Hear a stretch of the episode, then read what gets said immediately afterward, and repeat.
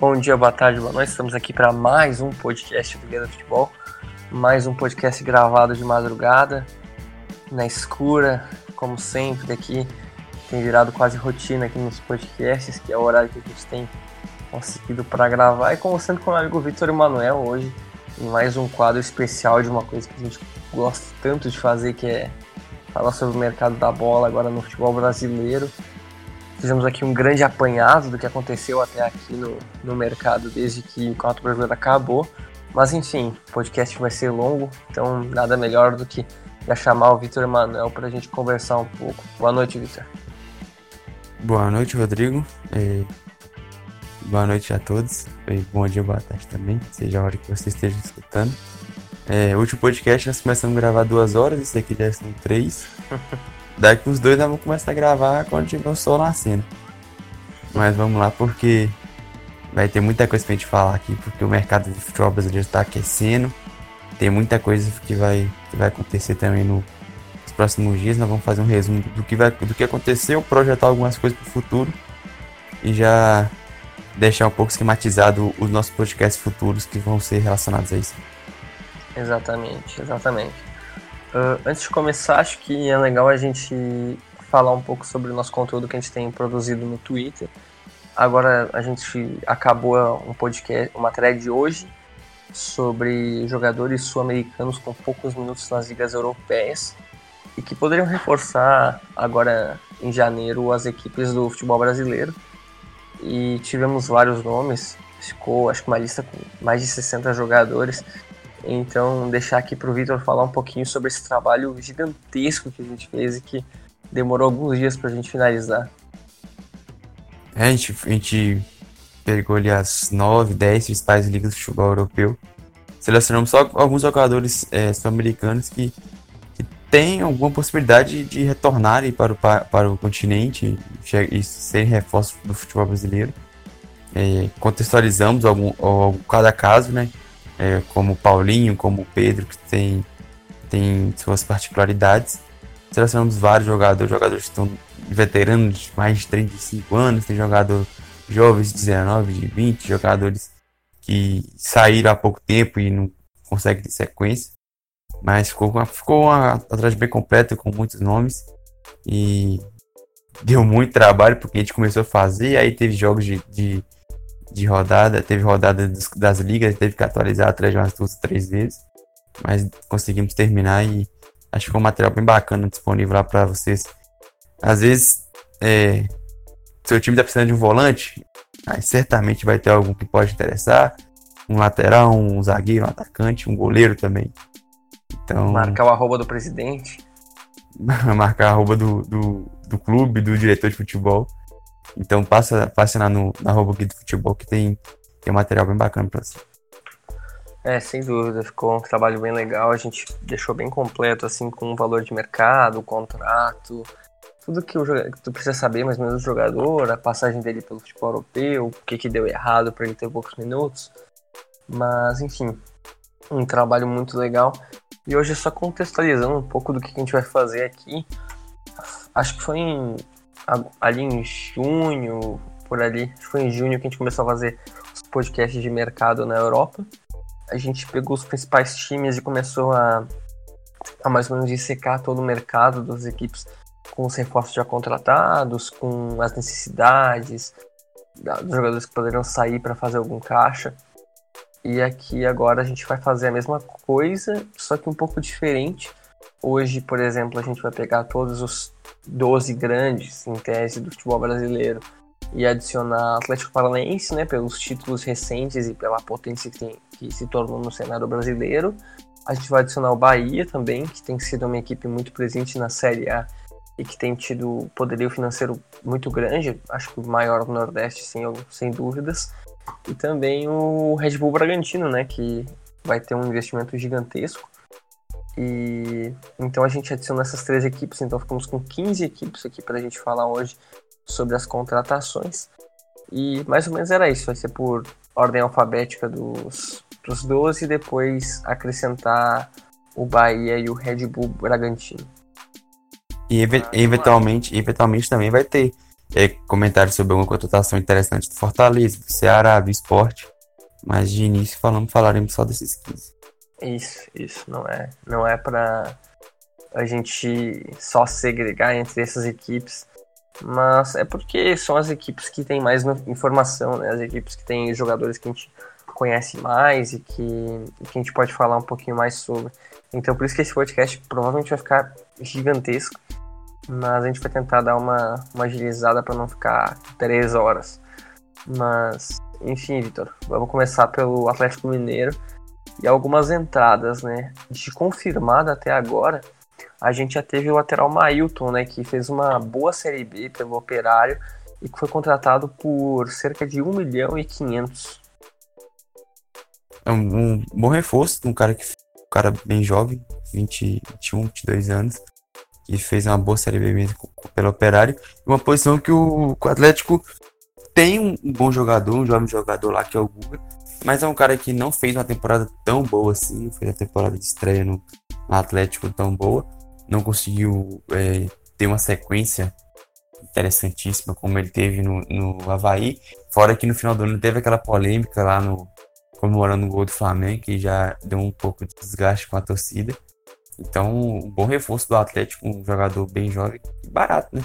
Com 1,5 milhões de reais no mercado atual é uma, uma quantia bem interessante para um jogador promissor desse. Sim, o Mailton foi sondado por várias equipes. Ele até, se eu não me engano, ele foi dispensado do operário para negociar com essas equipes. Ele pertence a um grupo. E eu lembro que o Grêmio tentou a contratação dele, o Atlético Paranaense tentou a contratação dele, um jogador que era bem cobiçado. E que, como tu disse, né, é não digo que é uma reposição pro Guga, mas deixa o Atlético mais tranquilo para vender, né? Porque é um jogador valioso, né? Tem, tem passagem pela seleção sub-20. Eu acho que até foi convocado agora para o Olímpico, né? Da seleção brasileira.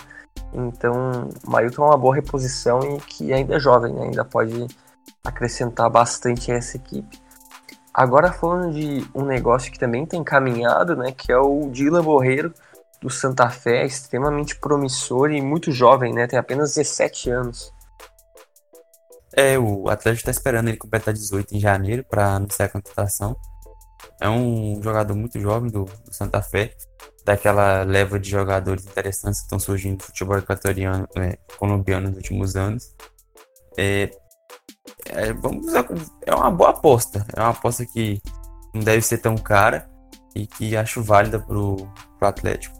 No, é o meu, no meu campo um pouco mais avançado ali com, com a especulação de Xará talvez saindo, o Casares muito irregular, o próprio Otero também pode ser uma, uma boa opção aí, até para o Campeonato Mineiro, já que é um campeonato que não tem muita não tem muitas exigências e pode ter boas oportunidades já no começo do ano. Então, acho que é uma aposta válida, uma aposta que mostra um pouco de, de criatividade, um pouco que a diretoria do Atlético está olhando não só para os mercados mais comuns, né? Mas está expandindo seus, seus horizontes para jogadores um pouco mais conhecidos. É, agora falando um pouco de coisas menos concretas no caso, mas o Atlético Mineiro também tem interesse no Richelli, que foi emprestado no Internacional, disputou pouco mais de 10 jogos na equipe, teve muitas lesões, como basicamente duas temporadas no Inter, jogou muito pouco, mas que está na mira do Atlético Mineiro. E fora outro jogador que pertence ao próprio Galo, né, que é o Gabriel, zagueiro jovem ainda do, do Galo, que foi emprestado ao Botafogo e fez uma boa temporada. Então, de duas maneiras, podem ser dois jogadores que podem reforçar a equipe 2020, né? É, o Richelli é um cara que foi muito bem no esporte, chegou com uma contratação interessante no, no Internacional, mas sofreu um, com lesões, jogou bem pouco. É uma posição que o Atlético vai perder o Elias, que não deve ficar, o Blanco está machucado por, por muito tempo, então a gente não sabe como é que ele vai retornar. E jogadores como Ramon Martins, José Wellison, o próprio Lucas Cândido está retornando do, do Vitória, são jogadores que agradam muito. De mais, de mais concreto que pode contar de fato, que vem desempenhando, fez um bom 2019, é o Jair, o volante que veio do esporte. Aí sim é um jogador muito interessante, bom jogador. Então é basicamente um volante só bem confiável. Então o Richelli poderia ser uma, uma opção. O problema é o salário dele, que é alto para o esporte, então o esporte pode, ter, pode tentar negociá-lo. É... é complicado porque ele jogou pouco, mas o, o, nível que ele desempenhou no esporte é, é bem interessante. E se chegar, acho que é uma contratação, uma contratação que pode agregar bastante. E o Gabriel fez uma temporada muito boa no Botafogo, foi um dos melhores jogadores do ano no, no Negro. É, se ele chegasse, ele chegaria para essa titularidade ali ao lado do Igor Rabelo. Agora que o Renato Silva vai se aposentar, o Hever já não tem tantas condições de lutar em alto nível. O Maidana é um cara que também é difícil de conseguir sequência. Então, o Gabriel, se, se voltar de fato e permanecer no elenco, é, chega para ser titular e sem muitos. Agora falando um pouco de outros jogadores que o Atlético está tentando a renovação, no caso, de contrato por empréstimo, é o Natan, né? O Natan é um jogador que surgiu no Atlético Paranaense, foi vendido para o Chelsea, surgiu muito bem, e aí foi emprestado para Vitesse, Amiens, Belenenses, até agora fazer um interessante final de temporada no Galo, né? E que agora o time quer manter ele, mas também o valor é, um, é bem alto, né? Para tentar a contratação dele em definitivo ou para ampliar o empréstimo. Porque, claro, é um jogador que tu tem que negociar com o Chelsea, né? Então a gente sabe todos os jogadores que o Chelsea tem emprestado. Mas é outra peça que o Galo vai, vai ter muita dificuldade em tentar manter, né? É, o Natan passou o ano todo em, muito, poucos minutos. Acabou tendo um pouco mais de sequência no finalzinho. É, correspondeu, fez bons jogos. É, despertou o interesse do Atlético em permanecer. Acho que seria uma aposta válida ali para tentar pelo menos até o meio do ano é, deixar ele jogar um pouco do Campeonato Mineiro com mais sequência, agora que o time vai perder alguns jogadores nesse final de ano. Tem que ver o que, que, que, o Chelsea vai aceitar. Se o Chelsea vai aceitar deixar ele por algum tempo. Mas acho que é uma aposta válida. Um cara que, apesar de a gente ouvir falar dele há muito tempo, ainda só tem 23 anos. Então ele ainda tem, tem espaço de, de evolução, recuperar alguns e, Vitor, agora falando um pouco mais dos jogadores que voltaram de empréstimo agora no final do ano para o Atlético Mineiro, quais jogadores tu acha que podem ser aproveitados pelo Galo para 2020? Sinceramente, de todos esses que voltaram, eu acho bem complicado a permanência de qualquer um.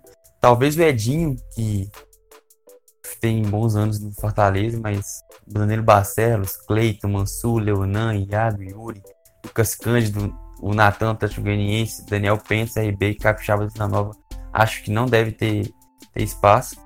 É, provavelmente serão reemprestados ou, ou, liberados de contrato, vendidos, alguma coisa assim. Então, talvez o Edinho, que é um cara um pouco mais jovem também. Mas não, não, não tem nada que enche os olhos não de que estão retornando para o Atlético no momento. Sim, sim, sem dúvidas. E agora falando um pouco mais das saídas do Atlético Mineiro para 2020, né? Já foram acertadas duas vendas relevantes até, né? O Alejandro começou tendo bastante chance esse ano, aí acabou decaindo depois, foi vendido para Bragantino por um valor até interessante, né? E o Luan, que está lá há muito tempo, acho que desde 2013, e foi vendido para a segunda divisão do Japão, saiu praticamente como um ídolo da equipe, mas também é um jogador que não é um craque, né? Então são duas perdas, mas não são os melhores jogadores do Atlético Mineiro, né? É, o, o Alejandro é inexplicavelmente, tá, até acho que assim, talvez não inexplicavelmente, mas ele sumiu do time com, depois que o de Santos chegou. O Ricardo Oliveira tendo muita chance também no segundo semestre. E o Alejandro foi muito bem em alguns momentos. Chegou a ser artilheiro do Campeonato Mineiro por algum, por algum tempo. E acabou sendo vendido para o Bragantino, 3 milhões de euros. Uma venda ok, mas é um jogador bem promissor. E o Luan Acho que já não tinha mais tanto o que acrescentar. Acho que um jogador que já estava é, no antecedente, já há algum tempo já não, já não desempenhava um, um, bom futebol, acabava tendo muitos minutos, até pela idolatria que ele tem da torcida. Mas acho também que não foi uma boa saída a liberação dele para o futebol japonês. São é, duas das, das primeiras saídas que o time terá, terá que fazer, porque é, tem um elenco um pouco inchado, tem um elenco com jogadores caros, velhos também. Então, é importante o Atlético fazer caixa alguns jogadores como o próprio Alejandro para financiar investimentos futuros, né? Porque o time precisa ser reforçado, porque fez um campeonato bem ruim em 2019. E outros jogadores que agora deixaram o Atlético Mineiro em, em 2000, pro final de 2019 agora para 2020 foram Leonardo Silva, né, que é um dos maiores ícones da história do Atlético Mineiro, tanto pelo, pela importância dele na Libertadores de 2013, quanto em outros títulos posteriores. E outros jogadores importantes que saíram foram Elias, né, que é um jogador extremamente caro, né, e até, digamos que ainda tem um valor de mercado interessante no futebol. O Giovanni, né, que foi contratado pelo Flamengo há um tempo como uma grande contratação, não vingou, o Mineiro vingou menos ainda.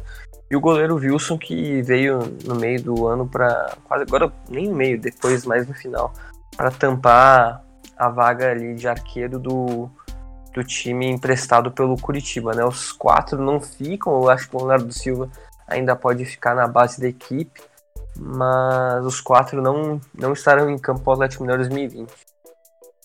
É, o Leonardo Silva é um ídolo, mas que realmente não, não tinha mais condições de jogar em alto nível. Acho que a, a idade chegou para ele depois de ótimos serviços prestados ao Atlético Mineiro. O Elias Giovanni e o Wilson entram naquela parte dos jogadores que dos jogadores caros, outros um pouco mais velhos que não que tem que sair para dar uma enxugada um pouco na folha salarial e, e abrir espaço para reforços para a temporada 2020. O Wilson chegou para ser para substituir a ausência do Vitor que se lesionou e acabou não jogando por causa da do ótima ascensão do, do, Cleiton, do, do Cleiton. O, o Giovanni foi a decepção completa e o Elias realmente esse ano foi, foi bem mal em 2019 após anos interessantes passados. Outros jogadores que podem sair ainda, né? O Vinícius está na mira do Botafogo. O Xará estava na mira do Inter, mas agora parece que o destino dele vai ser a Major League Soccer. Aparentemente a proposta é boa e tá mais ou menos tudo certo. O Bragantino tem interesse também na contratação do goleiro Clayton, né, que é jovem, ainda tem um valor de mercado bem interessante. E o Ricardo Oliveira, né, tanto pelo salário que ele recebe, pela idade e pelo futebol que ele não está apresentando, também tem a sua saída como, como uma possibilidade né, para 2020. Então, além desses jogadores, também temos o Vitor Mendes, né, que vai voltar para o Santos, né, estava emprestado. Então, desses jogadores, tu acha que algum faria muita falta para o Atlético Mineiro? É, muita não, mas o, o Cleiton, ele assumiu a posição, acho que ele não deveria nem perder em caso de falta do Vitor. Acho bem provável a saída dele nesse momento para o Bragantino para qualquer outro clube. Ele tem uma a margem de evolução grande, pode ganhar espaço sendo convocado para a seleção de base, por exemplo. O Vinícius teve alguns bons momentos, mas é bem regular. Joga, é, alguns jogos nem entrava. É, acho o interesse do Botafogo pode ter algum encaminhamento nessa negociação. E o Xará é, uma, é um ativo interessante para o clube fazer caixa. Ele teve bons momentos, mas realmente chegou muito badalado, como a maior contratação da história do clube, mas não conseguiu ainda é, corresponder. Acho que seria uma contratação interessante para o Internacional, mas agora que você disse sobre a Major League Soccer, seria uma boa venda para o Atlético. E o Ricardo Oliveira é aquele cara que tem um salário muito alto, tem uma idade muito avançada, mas também fez um segundo semestre muito ruim, muito ruim mesmo. E uma saída seria, acho que, bom para os dois lados. E, aliás, sobre o Xará ainda, o Xará, o problema não é nem fazer caixa, né? O problema do Xará é muito que o Atlético Mineiro ainda não pagou a, a contratação do Xará. Então o Atlético Mineiro está tentando fazer é achar um time que pague os 3 milhões de dólares, que foi o preço que ele custou, e quer mais alguma coisa em troca. Por exemplo, no Inter, eu lembro que a proposta que eles fizeram era uh, pagar os 3 milhões, né, pagar a dívida que o Atlético Mineiro tem, e um jogador a mais. Eu lembro que o Inter estava querendo entregar o William Potker, o Atlético Mineiro recusou, aí pediu o Patrick, o Inter disse que não tinha negócio, aí parecia que tinha um encaminhamento pelo Zeca, lateral, só que agora parece que melou porque a proposta do, do Seattle, acho que é do Seattle Sounders, se eu não me engano, não, é do Portland Timbers, Portland Timbers, a proposta é superior em questão de valores, então aparentemente ele deve ir para os Estados Unidos. Então, acho que desses jogadores seria o mais importante hoje, né? Só que realmente a perda do Clayton seria gigantesca, não só pelo por tu perder um goleiro que está em ascensão, mas perder por um ativo, né? Um cara que tem que tem um valor de mercado interessante, que pode ser teu goleiro dos próximos 10 anos se ele vingar, né? Então, acho que essas seriam as principais saídas do Atlético Mineiro hoje, né? É, e o Atlético ainda tá atrás de um técnico, né? O Wagner assim não fica está é, negociando com o São Paulo, mas é, ainda precisa definir essa, o comandante para até para dar os próximos passos né, em contratação. Sim, e o São Paulo não quer mais nada, né? A, eu vi que a proposta que ele fez Atlético o- Mineiro É a Tá chave louco. de Belo Horizonte. É, não, é, é, é complicado, né? A gente sempre insiste na contratação de um técnico assim, mas o cara quer basicamente tudo, né? Quer 1 milhão e 500 por mês para a equipe inteira dele, então são valores praticamente inviáveis para quase todos os times do Brasil, né? Principalmente para o Atlético, na realidade, para o Atlético. Basicamente, um milhão e meio é dois, três times no máximo. Sem dúvida.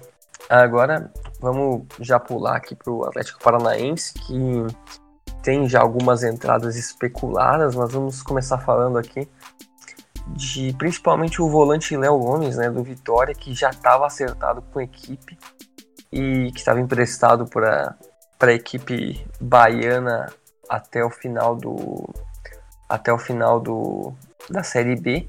E agora o volante vai pro Atlético Paranaense. Tu acha uma boa contratação? É, ele fez um- alguns bons jogos pelo Vitória, um jogador um pouco mais jovem também. É, ele chega para ser aqueles, daqueles jogadores que vão jogar o Campeonato Estadual, né? Então, Uhum. Vamos acompanhar um pouco o desenvolvimento dele, junto com a, com a molecada que o Atlético Paranaense costuma, costuma colocar no estadual para ver o desenvolvimento. O Atlético Paranaense, que é um time muito mais organizado que a maioria da, da, dos que a gente vê por aqui, é, não, tá, não tá com o técnico decidido para a próxima temporada e faz o básico, que é não contrata.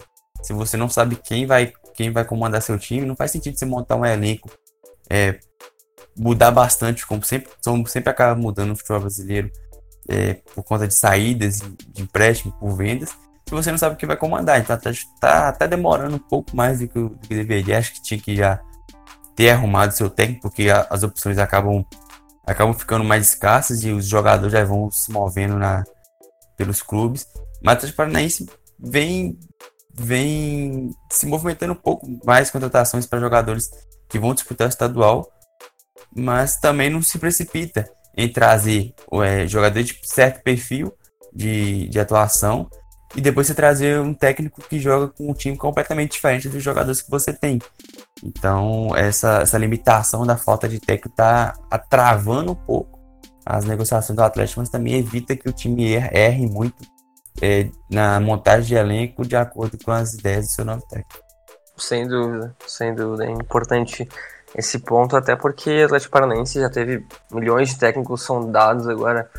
O nome mais forte era o Rogério Ceni, já continuou, vai continuar no Fortaleza na próxima temporada.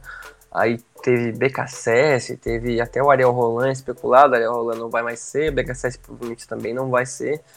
Aí agora vamos ver o que o Atlético Paranaense vai aprontar para a próxima temporada.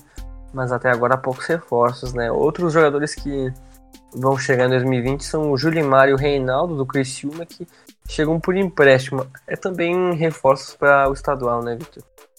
É, jovens jogadores, é, confesso que conheço bem pouco deles, mas que chegarão para jogar estadual e, e entrar para os times é, de base, os três aspirantes do, do Fracão. Além da renovação do Lúcio Gonçalves até 2020, o Atlético Paranaense vai ter uma série de jogadores que vão voltar para 2020 também, que voltam por empréstimo, né? E, meu Deus, é muito jogador. Confesso que alguns eu desconheço completamente. Que estavam em equipes, por exemplo, até do Lajadense, aqui perto da minha cidade, que eu não faço realmente ideia de quem são, mas que alguns jogadores podem disputar o estadual pelo Atlético Paranaense podem fazer um bom papel, né? Eu vejo alguns nomes ali, até como o Léo Gomes, né, que a gente já citou do Vitória, alguns nomes também como o Crisan, do Atlético Goianiense, que já teve algumas oportunidades na equipe, o Denner, do Juventude, que é uma peça valiosíssima da equipe gaúcha, foi vendida e é para o Atlético Paranaense emprestado novamente para o Juventude agora volta. Então são, a maioria dos jogadores são jovens nomes que, que vão ganhar minutos e, e que não só podem jogar o estadual, podem jogar o Brasileirão de aspirantes e, se tornarem peças importantes no futuro, né? Que isso é uma coisa que o Atlético Paranaense é craque de fazer. Exatamente. É, além desses jogadores que você citou, você tem o Matheus Anjos, que já teve partidas pelo, pelo time principal, o Reginaldo Zagueiro estava Atlético Goianiense, o Zé Ivaldo também tem muitos partidos pelo time principal. E eu quero destacar o Nicolas Lateral, que fez uma boa Série B para o Atlético Goianiense. Até citamos no Atlético, fizemos os destaques da segunda divisão que retorna. Então vale acompanhar se ele vai ser aproveitado no time principal, um time que tem algumas, algumas incertezas na lateral esquerda principalmente. Então ficar de olho aí no Nicolas que fez uma série B bem interessante pelo Atlético Goianiense e é jovem. Sim, sim, sem dúvida. São, eu nem consigo contar quantos jogadores são, mas dá mais de 20 jogadores, acho que voltam para Atlético Paranaense na próxima temporada. Então, são muitos nomes que, que podem ganhar chance no time principal. Agora falando um pouco de saída no time do Atlético, a gente tem algumas confirmadas já, né? O Madison que era voltou para o Grêmio foi negociado com o Santos, o Tony Anderson que voltou para o Grêmio está sendo também um, não digo negociado, mas está sendo sondado por outras equipes. Aí no Corinthians também teve a sair, as voltas de Pedro Henrique e Camacho, né, que voltaram para a equipe após um ano no Atlético Paranaense. O Brian Romero para o Independiente. O Marco Ruben, né, que o Atlético Paranaense não exerceu a cláusula para comprar em definitivo e vai voltar para o Rosário Central. O Everton Felipe com poucas chances por São Paulo. Bruno Nazário para o Hoffenheim. Tomás Andrade para o River Plate. E alguns jogadores que não vão ficar para a próxima temporada, como o Marcelo Cirino, que não renovou e vai para o futebol chinês. O Abner, que foi contratado por 10 milhões e pode ser emprestado. E, e também, claro que não dá para esquecer do Nicão, que já foi especulador, às vezes vai sair da equipe. E está negociando com o Corinthians. Desses jogadores, vários vão fazer falta pelo pro Atlético Paranaense, não sendo peças principais, né, mas sendo jogadores importantes que fizeram, alguns fizeram até um bom ano na equipe, né? É, aqui a gente encontra um pouco mais de problema, porque você tem o Matson que teve certa importância aqui no Campeonato Brasileiro, mas é, era reserva, então passa um pouco, mas Tony Anderson teve minutos importantes em vários jogos importantes do Atlético na temporada. O Camacho foi titular por um bom tempo, só não jogou mais por conta do doping. Você tinha o Marco Ruben, que foi uma baita reposição para o Pablo, fez muitos gols, gols importantes. Bruno Nazário também jogou muitas, muitas partidas grandes na temporada, teve muitos minutos. Tomás Andrade teve um outro, uma outra participação. O Marcelo Cirino foi importantíssimo no título da Copa do Brasil, naquele, naquele lance genial lá na, no Beira Rio. E o Nicão, que é um dos principais jogadores do time. Então você tem aí é, três, talvez até quatro jogadores titulares que estão de, ou deixaram ou estão próximos de deixar o clube. O que é, é um pouco, não é preocupante, mas abre um pouco de sinal de alerta, porque é, o time vai ter que contratar. E aí entra naquele, naquilo que eu falei mais cedo. O time não está se movimentando, mas já tem peças que já estão certas que não vão ficar. Por exemplo, o Cirino não vai render praticamente nada para o Atlético Paranaense nesse momento.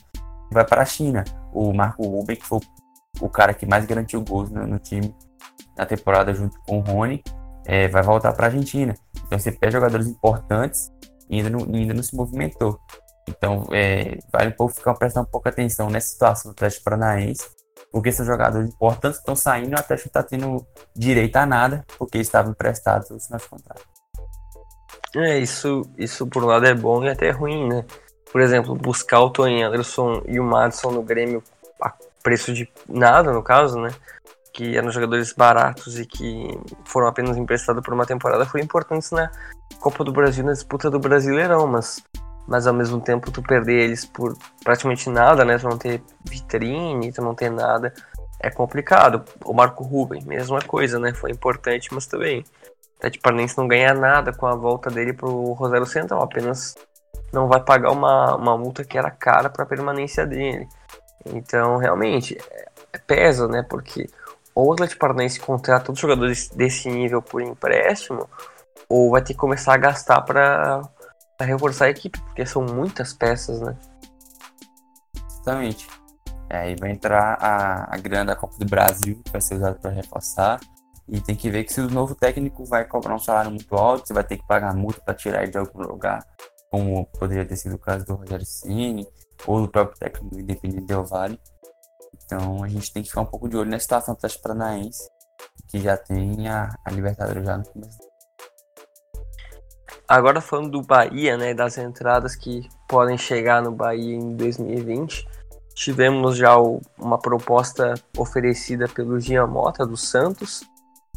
Outro negócio que já foi praticamente oficializado é a chegada do atacante Regis da Chapecoense, né, contratado por empréstimo até o final do ano. Também acertou a contratação por empréstimo do meia Fecim do Corinthians, extremamente jovem. E outro negócio acertado até aqui foi o Daniel, né, que fez um ano até interessante no Fluminense e veio após o fim, de, uh, após o fim do contrato dele lá na, na, equipe, né. Foram adições que foram até espertas por parte do, do Bahia e propostas por jogadores também que, que podem render alguma coisa no, na equipe em 2020, né. Sim, o, Regis, o Fecim, são jogadores, o Fábio Alemão também jovens, chegam para reforçar até ter espaço é, de graça, porque estava em final de contrato no Fluminense. Foi uma atacada muito inteligente por parte do Bahia. Jogador que foi bem no Fluminense na temporada passada. É um meio campista é, bem interessante, bom jogador. Que chega para ser um dos principais jogadores do meio de campo do Bahia. Acho que deve assumir a titularidade, fazer um, um, meio de campo muito interessante ali com o Gregor. Então, é, é o, o, Daniel, até agora, nesse início de janela de transferência, pelos valores né, que foi final de contrato, é uma das transferências que mais me agrada até nesse, nesse início de mercado. É, tivemos outros bons negócios do Bahia até aqui, né? Que estão próximos de serem realizados. O Ramon, volante do Vila Nova, também está próximo de ser, de ser contratado. Os empréstimos do Arthur Rezende, do Guarani e do Hélio Júnior Atlético Mineiro também estão próximos de fechar. E alguns jogadores, como por exemplo o Carlos Eduardo do Palmeiras, né, que foi uma contratação bem frustrada da equipe, também está tá negociando com a equipe. São perfis diferentes, né? Porque tanto vai jogadores que são apostas, até jogadores que não vingaram em times grandes, né? É, é uma, é, um, é uma estratégia que eu sempre penso nesses times que têm uma capacidade de investimento menor e que precisam de jogadores promissores que estejam lá com vontade de, de recuperar seu espaço ou aparecer um pouco mais no futebol. É, esses jogadores como o Mato Rezende, do Guarani, o Hélio do Atlético, o Lucas Rodrigues começando, jogadores jovens que, que valem a aposta, baratos, é, que não farão grandes rombos no, nas costas do clube. E o Carlos Eduardo é um jogador que já mostrou ser bom jogador, foi bem no Goiás, foi uma grande venda para o Pirâmide, chegou com uma pressão muito grande aqui no Palmeiras. Acabou, acabou não rendendo de, de, fato, foi muito mal. Mas é um cara que acho que vale a aposta, dependendo dos valores, se for por empréstimo com opção de compra, uma coisa assim, um valor um pouco mais condizente com a realidade do Bahia e com o que o, que o Carlos Eduardo joga. Acho que pode ser uma boa aposta num, um time que vai perder o Arthur agora, que já vai voltar de empréstimo para o próprio Palmeiras. Acho que é um, que é um alvo bem interessante. Acho que é o que o Bahia tem que fazer buscar um pouco de jogadores que estão sem, sem espaço, estão cortados em clubes um pouco mais de investimento, mas que são jogadores que servem, jogadores que foram mal aproveitados e que chegariam para reforçar com baixo. Sim, são, são bons jogadores que o Bahia tá, tá mirando e é uma estratégia interessante de contratação, né? Porque não é aqueles negócios que tu vai trazer um veterano que vai custar 500 mil por mês e que vai deixar teus cofres cada vez mais vazios, né? Além desses jogadores, três jogadores voltam por empréstimo, né? O Edgar Júnior volta do Japão, o Regis após uma passagem bem apagada pelo Corinthians e o Yuri também são outros jogadores que voltam para 2020 que podem ser aproveitados, né? O Edgar Júnior foi bem no Bahia em 2018, né? Sim, fez gols importantes. Gols. E foi campeão japonês pelo Yokohama Marinho. É, talvez ele até, até renda algum dinheiro né, para o time, mas caso ele permaneça, acho que é um bom reforço. Um jogador que já é identificado, já, já costuma ir bem no, no clube. Acho que seria uma, uma, uma adição interessante. Sim, sim, sem dúvida. Agora falando um pouco mais dos jogadores que o Bahia pode, no caso, vai perder para 2020, né? A não ser que consiga uma renovação de empréstimo que é o Arthur, né, que, que pertence ao Palmeiras, que fez até um bom ano, o Shiloh do São Paulo e o Alejandro Guerra, né, que fez partidas horrorosas no Bahia, que vai voltar para o Palmeiras e não deve ficar na equipe paulista. Além deles tem o lateral Ezequiel, né, que não deve trazer muitas boas lembranças pro, pro nosso amigo Vitor Emanuel. E também pode perder do lateral Moisés, que está na mira de grandes equipes do futebol brasileiro como o Inter e Vasco. Né? É, o Arthur é uma grande perda, foi um, um ano bem interessante. Uh, o Chayano realmente jogou pouco e o Guerra foi bem decepcionante. A passagem do Guerra no futebol brasileiro como um todo é bem ruim, no Bahia principalmente, ele foi muito mal mesmo. O Ezequiel é, é um jogador muito limitado, mas ele pelo menos sabe que é limitado. E eu, sinceramente, eu não. Eu acho como o cara que já teve esse cara, ele no meu time. É, realmente é um cara que não fará falta, é um jogador bem limitado, que não tem grandes, grandes qualidades. E que deixará o Bahia assim. Ninguém vai sentir falta mesmo. E o Moisés fez uma, uma Série A bem interessante, cara. Eu, eu gostei do, de muitos partidos do Moisés. Acho que ele foi um dos bons destaques do Bahia nesse, nesse campeonato, principalmente no primeiro turno. E o Vasco e o, e o Internacional precisam de reforço para, para as laterais, assim como outros vários outros grandes clubes. É, se a gente pensar o, o próprio Atlético já falou precisa de lateral esquerdo, o Cruzeiro, o Grêmio também está atrás da lateral esquerda.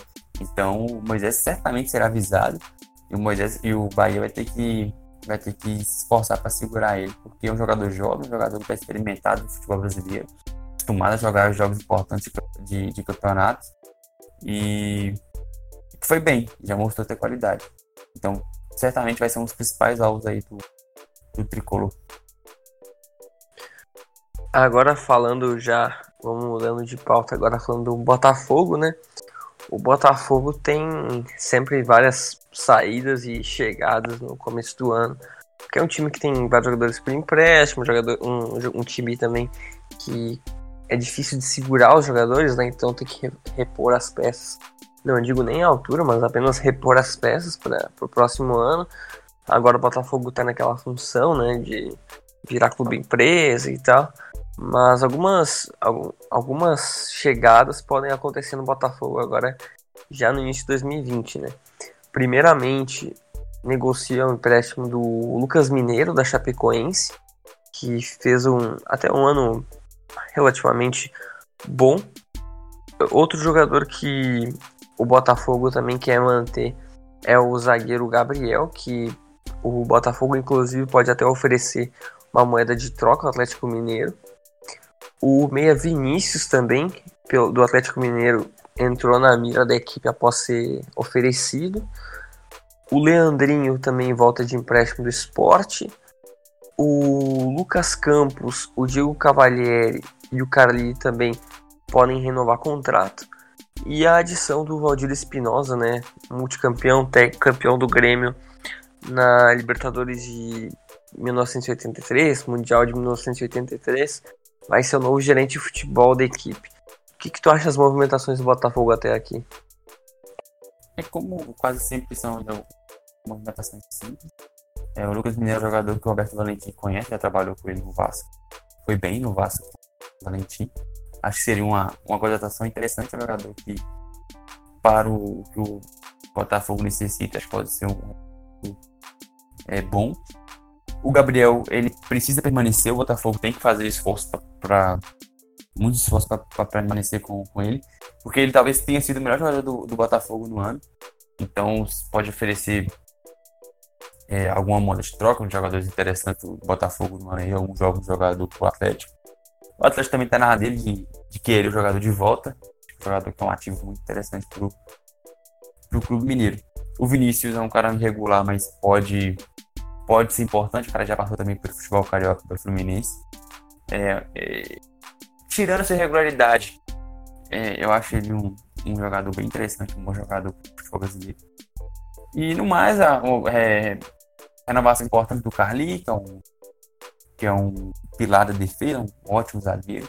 O Diego Cavalieri, até com as falhas do Gatito um pouco mais frequentes nesse, nesse ano de 2019, o Diego Cavalieri pode acabar tendo mais oportunidades. É um goleiro bom, e que fez merecer quando, quando jogou foi bem e deve renovar o contrato com, com o Botafogo. E o Valdir Espinosa ele entra para substituir o Anderson Barros, que deixou o Botafogo, que foi para o Palmeiras substituir o Alexandre Matos. É, ele já passou pelo, pelo Botafogo, pelo Botafogo, inclusive. Fez um, um trabalho até bom no, no Grêmio recentemente. Então vamos acompanhar aí. O Botafogo ainda vive uma, um, um ar de certeza pela questão da transformação em sociedade anônima. Aparentemente vai sair, vai ser sensacional para o Botafogo. Então tá um pouco de compasso de espera as negociações. Até porque o time também não tem dinheiro, não tem, tem fundos para contratar. Então fica um pouco mais devagar nesse início mesmo, mas o time tá mantendo vários jogadores, não tá, não tá negociando tanto como, como costumava, para ver se mantém a base e entra um pouco mais, mais tranquilo para 2020. Agora vamos falar um pouco sobre as saídas do Botafogo, que algumas o Botafogo está literalmente tentando se livrar do jogador e algumas o Botafogo tá não quer perder de jeito nenhum, né? Então vamos conversar aqui pelo Léo Valência, que é um jogador extremamente caro para os padrões do Botafogo, que foi liberado e agora tá vendo como é que vai pagar o restante do salário dele, se eu não me engano o contrato ia até o meio de 2020. Uh, outro jogador que o Botafogo também está tentando se livrar é do Diego Souza, tem contrato de empréstimo gigantesco com a equipe de mais dois anos, né? E o Botafogo não quer ficar com ele e tá tentando, tá tentando dispensá-lo, também por ser um jogador extremamente caro. O Cícero também, outro jogador que tem cláusula para renovar o contrato para a próxima temporada. O Botafogo também não tem menor interesse de, de permanecer com ele. Além de outras saídas que a gente pode citar aqui, como o Ezequiel, né, que que voltou do, de empréstimo agora do, do, Cruzeiro e não deve continuar. O Arnaldo, que já foi para o Havaí. E o jogador mais importante, acho que o, o, Botafogo não quer perder, é o João Paulo, né? Que está na mira de equipes como o Seattle Sounders e o Besiktas, né? Então são várias mudanças que o Botafogo pode ter para 2020. Sim, o mais engraçado de todos aí é o Diego Souza, que ele chegou emprestado, mas ele tinha uma cláusula no seu contrato que o, ele voltaria ao São Paulo se o São Paulo quisesse, mas se o São Paulo não quisesse, o, ele teria que renovar com, com o Botafogo por mais dois anos, eu acho. Um cara caro, um cara com a idade avançada. É um fora tipo de, de forma. negócio. Fora de forma, tipo de negócio que dá inveja a certas diretorias por aí de Minas Gerais. Mas É, fora isso, a gente tem o, Cícero também, que é mais ou menos um pouco parecido a situação com o Diego Souza. Um cara mais. idade um pouco mais avançada, que fez um 2019 bem abaixo. O João Paulo, um cara que é um dos melhores jogadores do time, que o Botafogo tem que fazer um pouco de força para segurar. Um jogador um pouco mais, mais interessante, diferente do elenco. O Léo Valência deve deixar, vai deixar o clube, né? É, conseguir uma, uma, uma liberação. Engraçado que o, o dirigente do Botafogo falava que ah, é, é um, um, jogador que não caiu nas graças da torcida, que a torcida não gosta de jogador. então ele valorizando bastante o ativo que ele tem. E acho que os principais são esses. O Rodrigo Pimpão deixou o clube, Alan Santos, o Fernando, o Gilson, o Jean, Yuri, todos deixaram o clube após o final de contrato. O Ezequiel voltou de empréstimo do Cruzeiro, ele foi, teve um certo destaque no esporte, foi pro Cruzeiro, todos por empréstimo, mas retornou, tem alguns interessados, mas caso não apareça alguma proposta, ele deve ser reaproveitado. É um jogador que fez em 2019 positivo, então pode ter algum espaço. Eu acho que é isso. O Luiz Henrique surgiu bem no final do ano. É, tem contrato até o final de janeiro, então o clube negociou uma, uma renovação com ele. Então, o Botafogo fazendo a limpa. É, acho que se Diego Souza e Cícero saírem, vai, vai dar uma aliviada muito grande na, na folha salarial. Acho que muito planejamento do, do Botafogo para 2020 passa para sair desses dois jogadores. O Corinthians é um dos times que está mais se movimentando no mercado agora para 2020, né? Tá tentando um lateral esquerdo, tá tentando também um atacante de velocidade, vários nomes estão sendo especulados para a posição. Além disso, alguns jogadores estão voltando por empréstimo. Tá negociando com o Michael do Goiás, né? Mas tem uma, uma concorrência bem forte, seja até no futebol brasileiro quanto no exterior. Além de uma contratação fechada já, que, né, que foi a contratação do Luan, que veio do Grêmio após vários anos do Grêmio, foi Rei da América, fez, fez anos interessantíssimos, não vem de um bom momento e estava em fim de contrato. O Corinthians investiu 20 milhões na contratação dele. Então, até aqui, o Corinthians tem feito uma janela muito movimentada, né? É, o Corinthians é um dos times que mais vão, vão se movimentando, fazendo contratações interessantes. O Luan, apesar do valor alto, um cara que estava mais um ano só de contrato, achei uma boa, um bom reforço, um jogador diferente, que pode agregar muito no, no Corinthians. Acho que a tentativa na lateral esquerda é necessária, porque o Daniel Avelar, o próprio Carlos Augusto, não são jogadores que demonstram confiança, que passam confiança para a torcida. E o, o Michael é um cara que foi a revelação do campeonato, fez um ótimo campeonato, mas 50 milhões por ele eu acho muita coisa. Acho que as ofertas que estão agora em 20 milhões, é um pouco mais, condizem mais com, com a aposta. Mas acho um jogador interessante, acho que não vale entrar em por ele, mas é um, é, um, é um bom possível reforço. Acho que o Corinthians está se movimentando bem nesse começo. Outros jogadores também que o Corinthians também está fechando tem um jovem do Guarani, o Davó, né? Negociações avançadas. O Nicão, que a gente já citou anteriormente, também está negociando com a equipe para 2020. O Jorge, né, lateral que fez uma, uma boa competição, uma boa Série A pelo Santos, agora voltou para o Mônaco e também a segundo jogador estava na mira, né, embora o clube, clube negue. E o que tem mais de concreto até aqui também é uma proposta pelo Victor Cantilho, né, do Júnior Barranquilla, um nome que tem sido alvo de diversos clubes da América do Sul, que é um excelente nome, né? E que parece que o Corinthians indo com tudo para a contratação dele. Sim, o Vitor Cantillo é um jogador muito interessante. Foi um dos principais jogadores do Júnior Barranquilla que fez um ano muito bom. Chegou a conquistar a apertura, inclusive. É, 26 anos, jogador ainda é, é jovem, né? Tem espaço ainda de, de alto nível cara que tem um ótimo passe, saída de bola muito interessante. O Davon, um cara que fez uma boa Série B pelo, pelo Guarani, um jovem jogador, 19 anos. Acho que é uma aposta que vale a pena. E o, e o Jorge, que aparentemente vai ficar no Mônaco depois do, do bom ano pelo Santos. Mas que, o, mas que seria importante para o, para o Corinthians. Jogador que é, acho que se encaixaria muito bem com o Thiago Nunes. Mas a, a vinda dele para o Parque São Jorge é bem complicada. Aí agora também temos alguns outros jogadores né, que voltam, né? Como a gente já citou anteriormente, o Pedro Henrique e o Camacho da Paranaense estão retornando. O Arauz também retornando após empréstimo para a Ponte Preta. E o Sid Clay, né, que é outro jogador que pode retornar, que está no futebol ucraniano, no Dinamo Kiev, está negociando com o Corinthians, pode ser um, uma peça importante que pode voltar para a equipe, né? Exatamente. O, o Sid Clay entra nessas, nessa busca pelo lateral esquerdo Acho que dentre as opções especuladas com o Jorge, Dodô e o Clay, até a terceira melhor opção. Mas é um cara que já conhece o clube, que talvez seja até um pouco mais barato. Acho que não seria um, um reforço ruim, não, pelo contrário. Acho que elevaria um pouco o nível da, da lateral esquerda, que é bem contestada no Corinthians. E falar um pouco também das saídas do Corinthians, né? Que vai diminuir bastante agora a folha salarial, com alguns jogadores terminando o contrato, né? Seja Marlone, Felipe Bastos, Giovanni Augusto, Guilherme, Manuel voltando para o Cruzeiro, o Regis também voltando para o Bahia.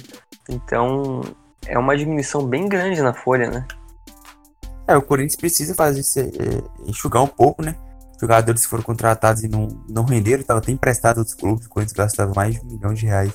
Jogadores emprestados a outros clubes. Mas agora que vai dar uma boa limpa, vai facilitar um pouco, vai dar um pouco mais de respiro para o time fazer contratações. Até jogadores que estão em fim de contrato de outros clubes que, que podem estar em leilão. Acho que o time com a folha salarial um pouco mais baixa abre espaço para oferecer é, um salário um pouco maior e conseguir contratar esses jogadores. É, é uma boa, é uma boa limpa nesses, nesses, nesses salários. Jogadores que, Felipe, como Felipe Barros, Giovanni Augusto, Guilherme, que nunca renderam nem perto do que prometiam no, no Corinthians. Outros jogadores que também podem deixar o Corinthians são o Matheus Jesus, né, que até vai ser contratado em definitivo, o Bragantino tem interesse. O Marcial, né, que também até foi um jogador que a torcida até esperou por um tempo alguma coisa dele, mas sempre emprestado no Paulistão para o Água Santa. O Mosquito também agora vai ser emprestado para o Paraná. Fora outros, outros vários jogadores que vão ser emprestados para o Oeste, né, que o Corinthians tem até parceria. E também hoje, hoje a gente está gravando agora, basicamente na virada do dia 19 para o dia 20, o Júnior Urso aparentemente é o próximo jogador a sair, tá na mira do Orlando City da Major League Soccer e que já, já estaria com um negócio bem encaminhado para a contratação dele. Eu acho que algum desses jogadores vai fazer falta? Ah, o, os empréstimos são são são corriqueiros, né? Todo ano Corinthians empresta vários jogadores para o Oeste, para alguns times do próprio Campeonato Paulista. O Júnior Urso é, é, um bom jogador, mas não... o Corinthians acabou que não rendeu tanto. É, tem alguns, alguns jogadores na frente, como o Ralf, como o Gabriel. Você tem agora o, o Camacho retornando, conhecido do, do Thiago Nunes, que deve ter alguns, algumas oportunidades. O Victor Cantillo chegando agora. Então, o Júnior vai acabar ficando sem espaço. Acho que a saída seria interessante, até pelo salário um pouco mais alto do jogador que está vindo da China. Então, não é nenhuma. De todas as saídas do, do Corinthians, é, não vejo nenhum fazendo nenhuma grande falta. Acho que são os salários que serão é, diminuídos na folha, na folha e serão importantes para o clube na, na, no respiro e nas questões de, de crise salarial, que o time, crise financeira que o time vem passando, questão do estádio e tal. Então acho que seria importante aí pro, pro Corinthians liberar algum desses jogadores. Sem dúvida, Vitor, sem dúvida. E agora, quais mais times a gente vai debater agora sobre entradas e saídas? É, vamos começar pelo Cruzeiro, que vai entrar numa reformulação bem grande, já tem algumas, algumas negociações em andamento, algumas, algumas decisões sendo tomadas. Hoje, a gente, é, nesse dia, nessa quinta-feira, a, presidente do Cruzeiro, Wagner Pedissá, e um dos vice-presidentes assinaram a carta de renúncia e deixaram a, a diretoria do clube. O, falta agora um, um, vice, um vice-presidente sair. Já tem um conselho gestor sendo formado para a, assumir o controle do clube. Mas enquanto isso, o Cruzeiro confirmou a Batista para 2020. O Dodô renovou o contrato por três anos ao jogar um. Tinha uma cláusula no contrato de empréstimo do Dodô que previa uma renovação por três anos a jogar três partidas do Campeonato Brasileiro, então ele renovou, era obviamente que ele ia, que ele ia fazer, ia fazer três jogos. E outros jogadores voltaram por empréstimo, como o Digão, Manuel, Marcelo Hermes, Patrick Bray, Patrick Bray, Vitor Luiz, Judivan, Renato Kaiser. É, dificilmente serão, serão reaproveitados. Talvez o Judivan, mas é, é bem difícil também. Então o Cruzeiro vem fazendo poucos movimentos de entrada, porque, como todos sabemos, o time precisa liberar um pouco a folha, folha salarial. Mas desse jogador, dessas entradas, assim, o que, que você acha da Disco Martins continuando no, no clube ano que vem? Você acha que era o melhor nome? Algum desses jogadores que, mesmo que não vão ser, mas algum deveria ter alguma oportunidade para mostrar futebol? Olha, eu acho que alguns jogadores seriam interessantes com uma redução de salário, né? Por exemplo, o Manuel para uma Série B seria interessante, mas o salário do Manuel é hoje é altíssimo. Tal, talvez até um Digão também, que hoje parece que vai retornar para o Fluminense mas também seria uma adição importante numa Série B caso perdesse algum jogador no setor defensivo. Então as, as peças ali são muito mais para para tu reemprestar ou se desfazer e conseguir alguma coisa em troca do que qualquer outra coisa, né? Até o Dodô, que é o jogador mais valorizado destes aí, com certeza tem valor de mercado e que apesar do negócio horrível que o Cruzeiro fez, que vai pagar um caminhão de dinheiro pro lateral, tu tem um ativo que pode ser importante numa, numa troca para conseguir jogadores para a Série B, né? Então, acho que dos males o menor. Poderia, poderia ser pior agora até o Cruzeiro tá com outros jogadores voltando que tem até salário mais alto, né? Porque desses aí que a gente citou agora anteriormente, nenhum tem um salário gigantesco. Acho que talvez só o Manuel, né? E e das saídas, Vitor, o que que tu, que que tu fala? Oh, o Pedro Rocha e o Ezequiel já retornaram após empréstimo. O Pedro Rocha já provavelmente já vai fechar com o Flamengo. Só aí já foi mais de um milhão de reais economizados mensalmente. O Cruzeiro recusou uma proposta de 3 milhões de euros para o Fabri pelo Fabrício Bruno vindo do Celtic. Apesar que ainda há negociação, acho que as negociações ainda é, devem ocorrer. O Cruzeiro deve tentar é, receber um pouco mais. Fabrício Bruno que terminou o ano em alta, um, é um bom zagueiro, 23 anos. O Thiago Neves havia sido afastado e depois o, pelo Zezé Perrella, o Zezé Perrella acabou saindo. O novo é, dirigente de futebol disse que vai analisar ainda o caso do Thiago Neves, então ele está numa situação completamente definida. O Orejuela, o Cruzeiro tem a, a, opção de compra dele, mas ele não tem dinheiro para contratar, então precisa de algum investidor para ajudar na contratação dele, exercer a cláusula de compra, que é mais ou menos 1,5 milhão de, de euros, de dólares, então é um valor pelo nível do Orejuela até baixo. Então o Cruzeiro tem que tomar essa decisão até o final do ano, porque já tem clubes interessados. O Flamengo é o principal dele, já tem, já demonstra interesse. Até a especulação do Flamengo pagar o Cruzeiro para o Cruzeiro não, não é, aceitar, não exercer esse direito de compra. Então, a, a observar aí, porque o Orejuela é um, pode ser um bom lateral direito no mercado brasileiro para 2020. E recentemente, dois jogadores tiveram saída confirmada. O Jadson foi para o Bahia e o Joel voltou para o Marítimo de Portugal. Então, somados ao Pedro Rocha e Ezequiel, já são quatro saídas confirmadas do Cruzeiro. É, acho que esse time do Cruzeiro agora, essas peças são muito mais para tu, por exemplo, do Pedro Rocha, do Thiago Neves, muito mais jogadores que tu tem que evitar o salário do que qualquer outra coisa, né?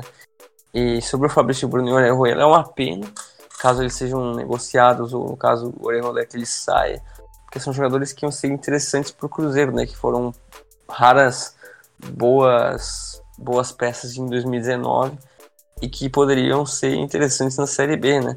Mas o Derroela realmente é difícil de manter e o Fabrício Bruno, apesar da proposta ter sido recusada, se o Celtic voltar com 5 milhões de euros, acho que ia ficar bem difícil de segurar, ainda mais por ser um zagueiro, né? Então, realmente, acho que o Cruzeiro tá. No momento não tem muito mais o que fazer, tu não pode contratar. Tu tem que primeiro resolver essas pendências, esses salários gigantescos que o Cruzeiro tem que se desfazer para 2020. Então acho que até agora os movimentos estão os movimentos estão acontecendo e os primeiros passos, como por exemplo uh, a saída do Pedro Rocha que não tinha nenhuma chance de manter, foi feita. Algumas negociações para conseguir alguma grana por ativos interessantes também estão sendo feitas. Então agora o próximo passo é só se livrar dos contratos imensos. Agora partindo pro, pro dono do futebol brasileiro, o, o Flamengo teve o, o retorno de Alex Muralha, Thiago Silva, Rômulo, o Grêmio que deve continuar no Grêmio, inclusive, o próprio o Gabriel e o Thiago Santos. Acho que nenhum deve ter oportunidade, deve ser reemprestados ou vendidos. É, o Gustavo Henrique foi contratado, é, ainda não foi oficializado, mas deve, deve ser o novo zagueiro do Flamengo a partir de 2020, deve assinar por contrato de três anos, assim como Pedro Rocha deve assinar um contrato de empréstimo bem parecido com o que o Cruzeiro acertou em 2019, com a opção de compra cerca de 35 milhões de, de reais. Ele pertence ao Spartak Moscou. E um jovem jogador do Náutico chamado Thiago foi contratado pelo Flamengo para disputar o Campeonato Carioca. Vale lembrar que o Flamengo vai disputar o Carioca com o time sub-20 então, são reforços. Acho que o próprio Pedro Rocha deve disputar esse campeonato com a molecada. E o Flamengo definiu o alvo de um de volante. Ah, o time quer um contratar um volante. Atualmente o titular é o Ilharão, que mostra que é realmente o elo fraco do, do time titular. E já houve contatos pelo Wendel e o Rodrigo Dourado do Internacional. Interessa. Rodrigo, o que, que, você acha do Gustavo Henrique e do Pedro Rocha como reforço? E entre o Wendel e o Rodrigo Dourado, você preferia quem para o Flamengo? Olha, eu acho que o Gustavo Henrique no Flamengo é uma excelente contratação, porque não é um, um zagueiro. É um zagueiro que, por exemplo, tem ainda muitos, muitos anos para desempenhar um bom futebol, né? Ele até fez boas temporadas no Santos, então acho que é um nome interessante para compor elenco, né? Porque num, num, Flamengo normal seria um zagueiro titular, mas num Flamengo que a gente está vendo que provavelmente vai dominar o futebol brasileiro, é um excelente zagueiro reserva. E também, já falando um pouco da relação do Thiago, também tem. Eu tenho boas referências dele, né? Foi, foi um jogador extremamente importante para o Náutico no, na última temporada, né? No acesso.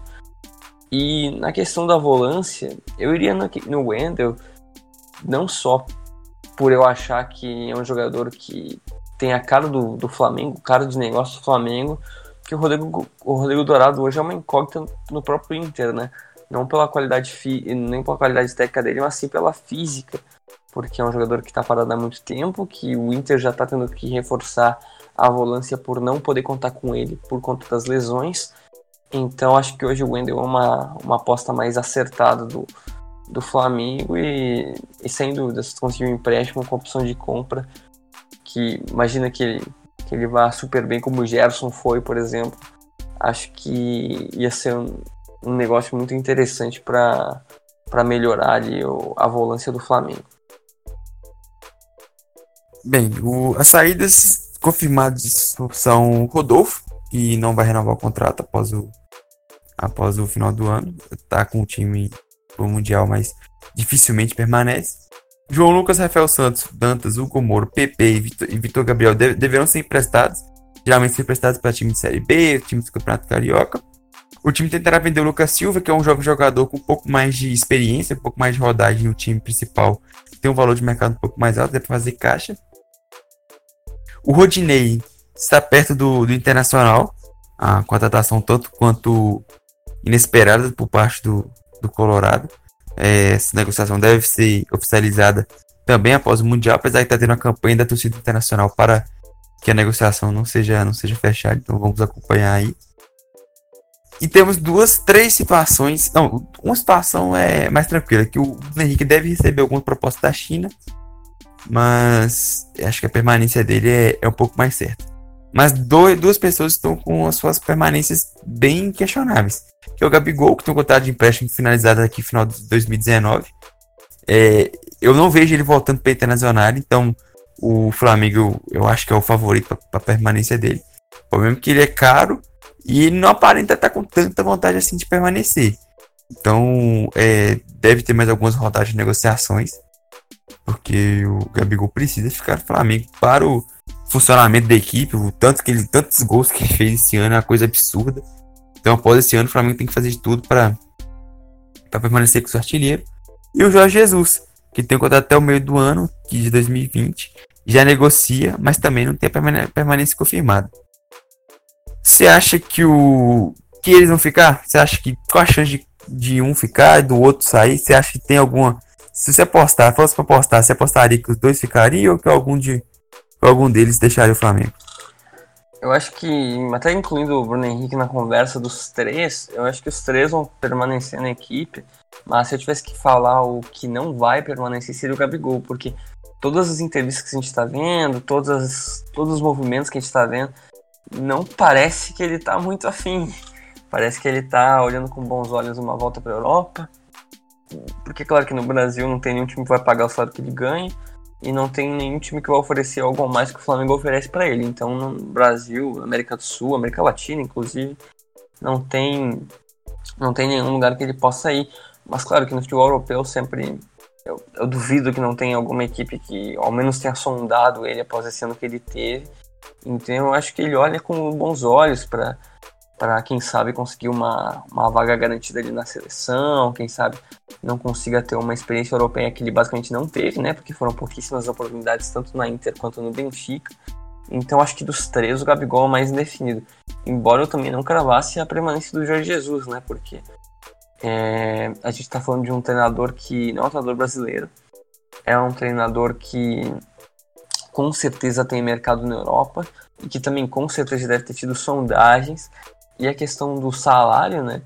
Não é como se o Flamengo pagasse uma coisa que ele não pudesse ganhar na Europa, né? Ele claramente convertendo para euro, ele claramente pode ganhar o que ele ganha aqui na Europa em várias equipes, seja no futebol português ou até na Premier League ou também na Liga, qualquer outra liga que tenha interesse nele. Então acho que dos três, Acho que o Bruno Henrique deve realmente continuar, mas Gabigol e Jorge Jesus eu não cravaria, embora acredite que ambos permaneçam. Agora falando um pouco ali só em questão dos emprestados, né? O Romulo tá naquela novela agora, é inacreditável, em 2020 praticamente a gente tem uma novela pelo Romulo, fez uma temporada patética, patética, uma temporada pior do que horrível, uma temporada assim que acho que foi com certeza o pior volante que o Grêmio teve no ano. Foi uma temporada Vai ficar porque fez Grenal. Ah, tá louco, tá louco. Foi a única coisa que ele fez o ano inteiro. Assim, um jogador que fraco, que não marca, que na recomposição é horrível, que não tem nenhuma qualidade técnica, seja no passe, na bola aérea, não tem nada, não tem nada. E o Rômulo agora surge uma especulação aparentemente mentirosa que o Grêmio quer comprar ele em definitivo mas há sim uma possibilidade de continuar por mais um empréstimo de um ano, que para mim é um erro crasso da diretoria, caso aconteça. E também é o Rodinei, né? É basicamente a pior jogador que, digamos que a gente pode dizer que está na rotação do Flamengo a, hoje, né, que é um, é um reserva que atua em algum, alguns jogos do Flamengo quando o Flamengo poupa o time. E é um jogador muito limitado, né? Acho que a gente pode até questionar que se ele é um reserva ok em alguns outros times do Brasil, mas pro Flamengo é um jogador totalmente aquém do elenco e que inacreditavelmente o meu co-irmão aqui do Sul quer levar. A diretoria do Inter acho que está chutando para todos os lados, né? Um dia teve três laterais sondados, um deles sendo o Rodinei, aparentemente está bem próximo. E o engraçado, então, engraçado é que foi de posições diferentes, né? De lados diferentes. Sim, exatamente. Teve o Moisés de um lado, o Rodinei do outro. Aí também teve papo de. Que até esqueci o outro. O Marcinho também, que era aqui do Botafogo. Também foi sondado pelo Inter. Então, muitos jogadores sendo sondados pelo Inter. E o Rodney acho que não faria nenhuma falta pro, pro Flamengo. E o Rodolfo basicamente já teve a reposição dele com o Gustavo Henrique, né? Então acho que do Flamengo é mais ou menos isso. Certo. Então passando pro Fluminense. É, a permanência do volante Yuri é, está próxima. Já há negociação com com o Santos. O Yuri fez uma boa temporada pelo Fluminense. O clube quer a permanência do Digão, mas enfrenta a concorrência do exterior e o... tem que estar de acordo com o Cruzeiro, que eu acho que não seria tão difícil, mas tem que ver essa concorrência exterior. O Mário Bittencourt, atenção, confirmou o interesse em Fred. O zagueiro Nino foi contratado em definitivo por 5 milhões. Engraçado é que o Fluminense, tava de... que o Corinthians estava devendo um dinheiro para o Fluminense arcará com parte desse dinheiro para o Criciúma e o Fluminense pagará o, restante. Além disso, o Fluminense negociou empréstimo pelo atacante Thiaguinho, que pertence ao Corinthians. É, tem interesse também no, no atacante Everaldo Chapecoense. Fez uma oferta para permanência de Alain e Caio Henrique. O Caio Henrique tem uma. É bem complicado a permanência dele, porque ele já estava negociando com o Grêmio e já tem uma especulação de um propósito exterior por ele. Então acho bem complicada a, permanência do Caio Henrique. O, o, Atlético de Madrid não se mostra tão, tão interessado assim em, em fazer empréstimo pagando parte de salário ou salário completo como vem fazendo. Então acho que o Caio Henrique é um pouco mais complicado. O Alan é, fez a boa temporada e o Fluminense quer manter ele. Acho que aí já tem uma, uma conversa um pouco mais próxima. E entre os jogadores que, que voltarão de empréstimo, é, eu destaco aqui o Reginaldo, estava na Ponte Preta, o Orejuela, que estava na LDU, e o Lucas Fernandes, que estava no, no, no Consoldale Sapporo. E por fim, é, o Fluminense negocia com a Fiorentina a permanência do lateral direito Gilberto. Rodrigo, o que, que você chama, que, que você chama atenção aqui sobre essas é, negociações de entrada do Fluminense? Se tem algum jogador por empréstimo que pode ser reaproveitado e a possibilidade do Caio Henrique de ficar? Você acha que é, é fácil? Você acha que tem a possibilidade do Caio Henrique permanecer no Fluminense? Ou você acha que ele deve sair, ir para o Grêmio ou voltar para a Europa? É engraçado, né? Porque desde que a Unimed parou de investir no Fluminense, o time basicamente ele tem tido os anos fracos, brigando para não cair ou meio de tabela.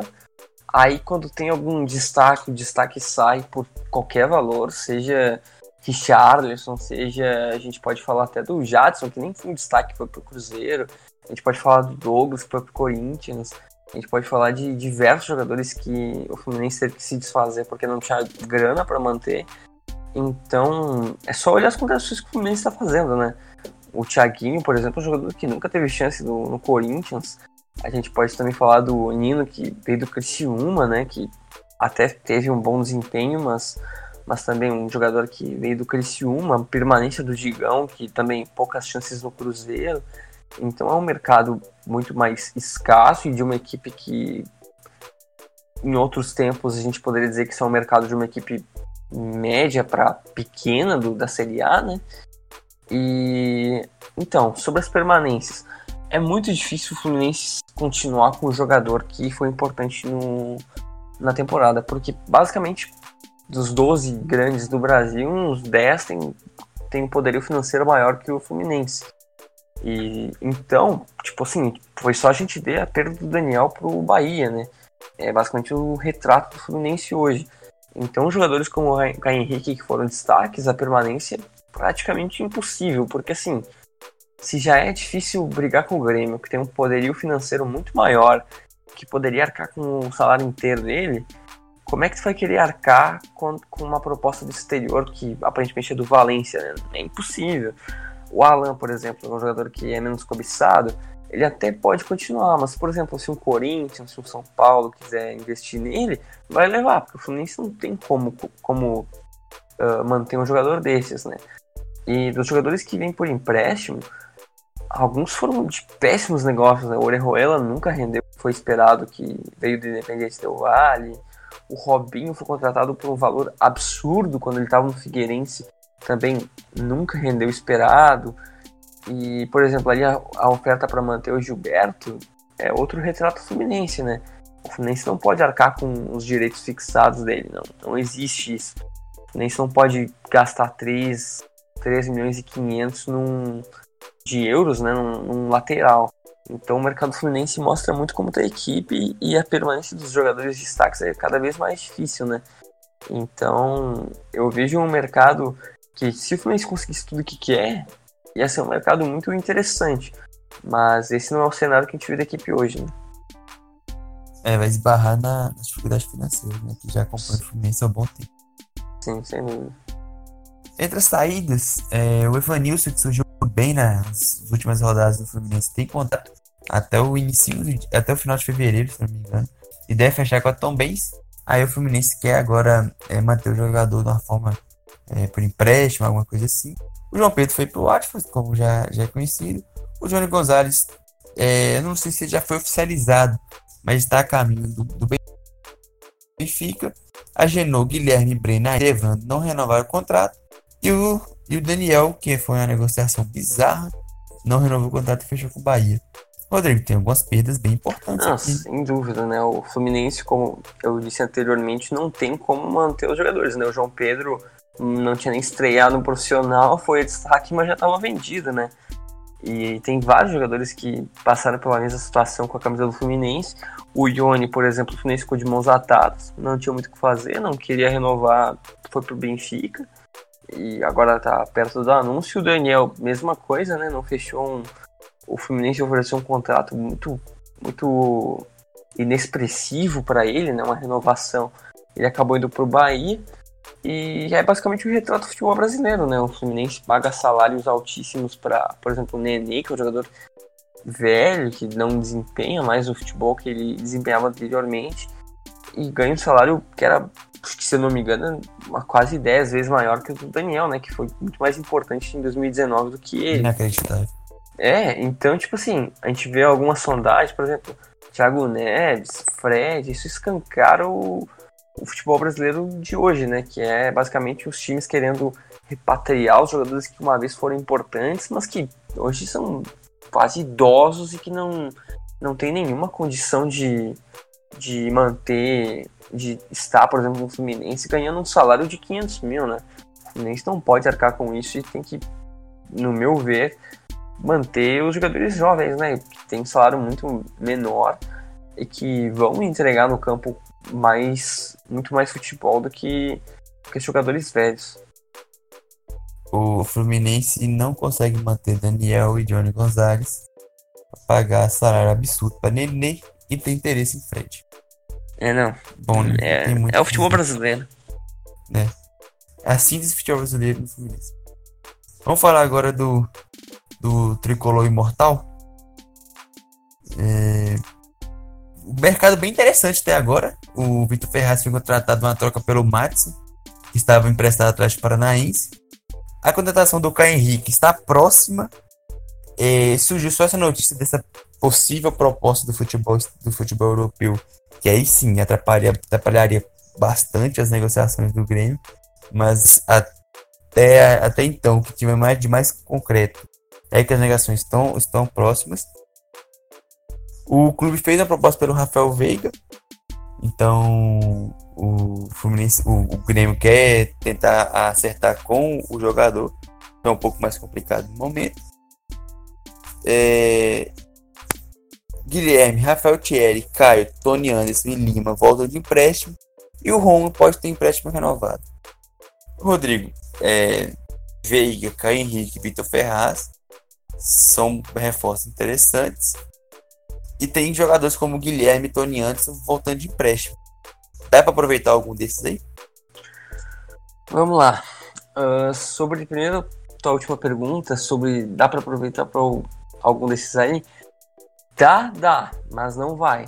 Eu acho que o Tony Anderson, que era o jogador mais provável, hoje parece que não vai ficar, né? Parece que a proposta do Bragantino realmente as negociações estão bem encaminhadas, né? Há um, uma sondagem vinda com proposta agora do Bragantino que eu acho difícil a permanência dele porque o Renato não gosta muito do futebol dele e quando ele jogou aqui jogou em posição errada, jogou como centroavante, foi foi realmente ele não atuou bem, mas também não, tu não pode exigir num meia, basicamente um camisa, um camisa 10 jogar como 9 um time que não tinha 9, né? Um time que ele, era ele ou o Jael. Então, acho que seria um erro uh, não dar uma oportunidade para ele após o bom ano que ele teve.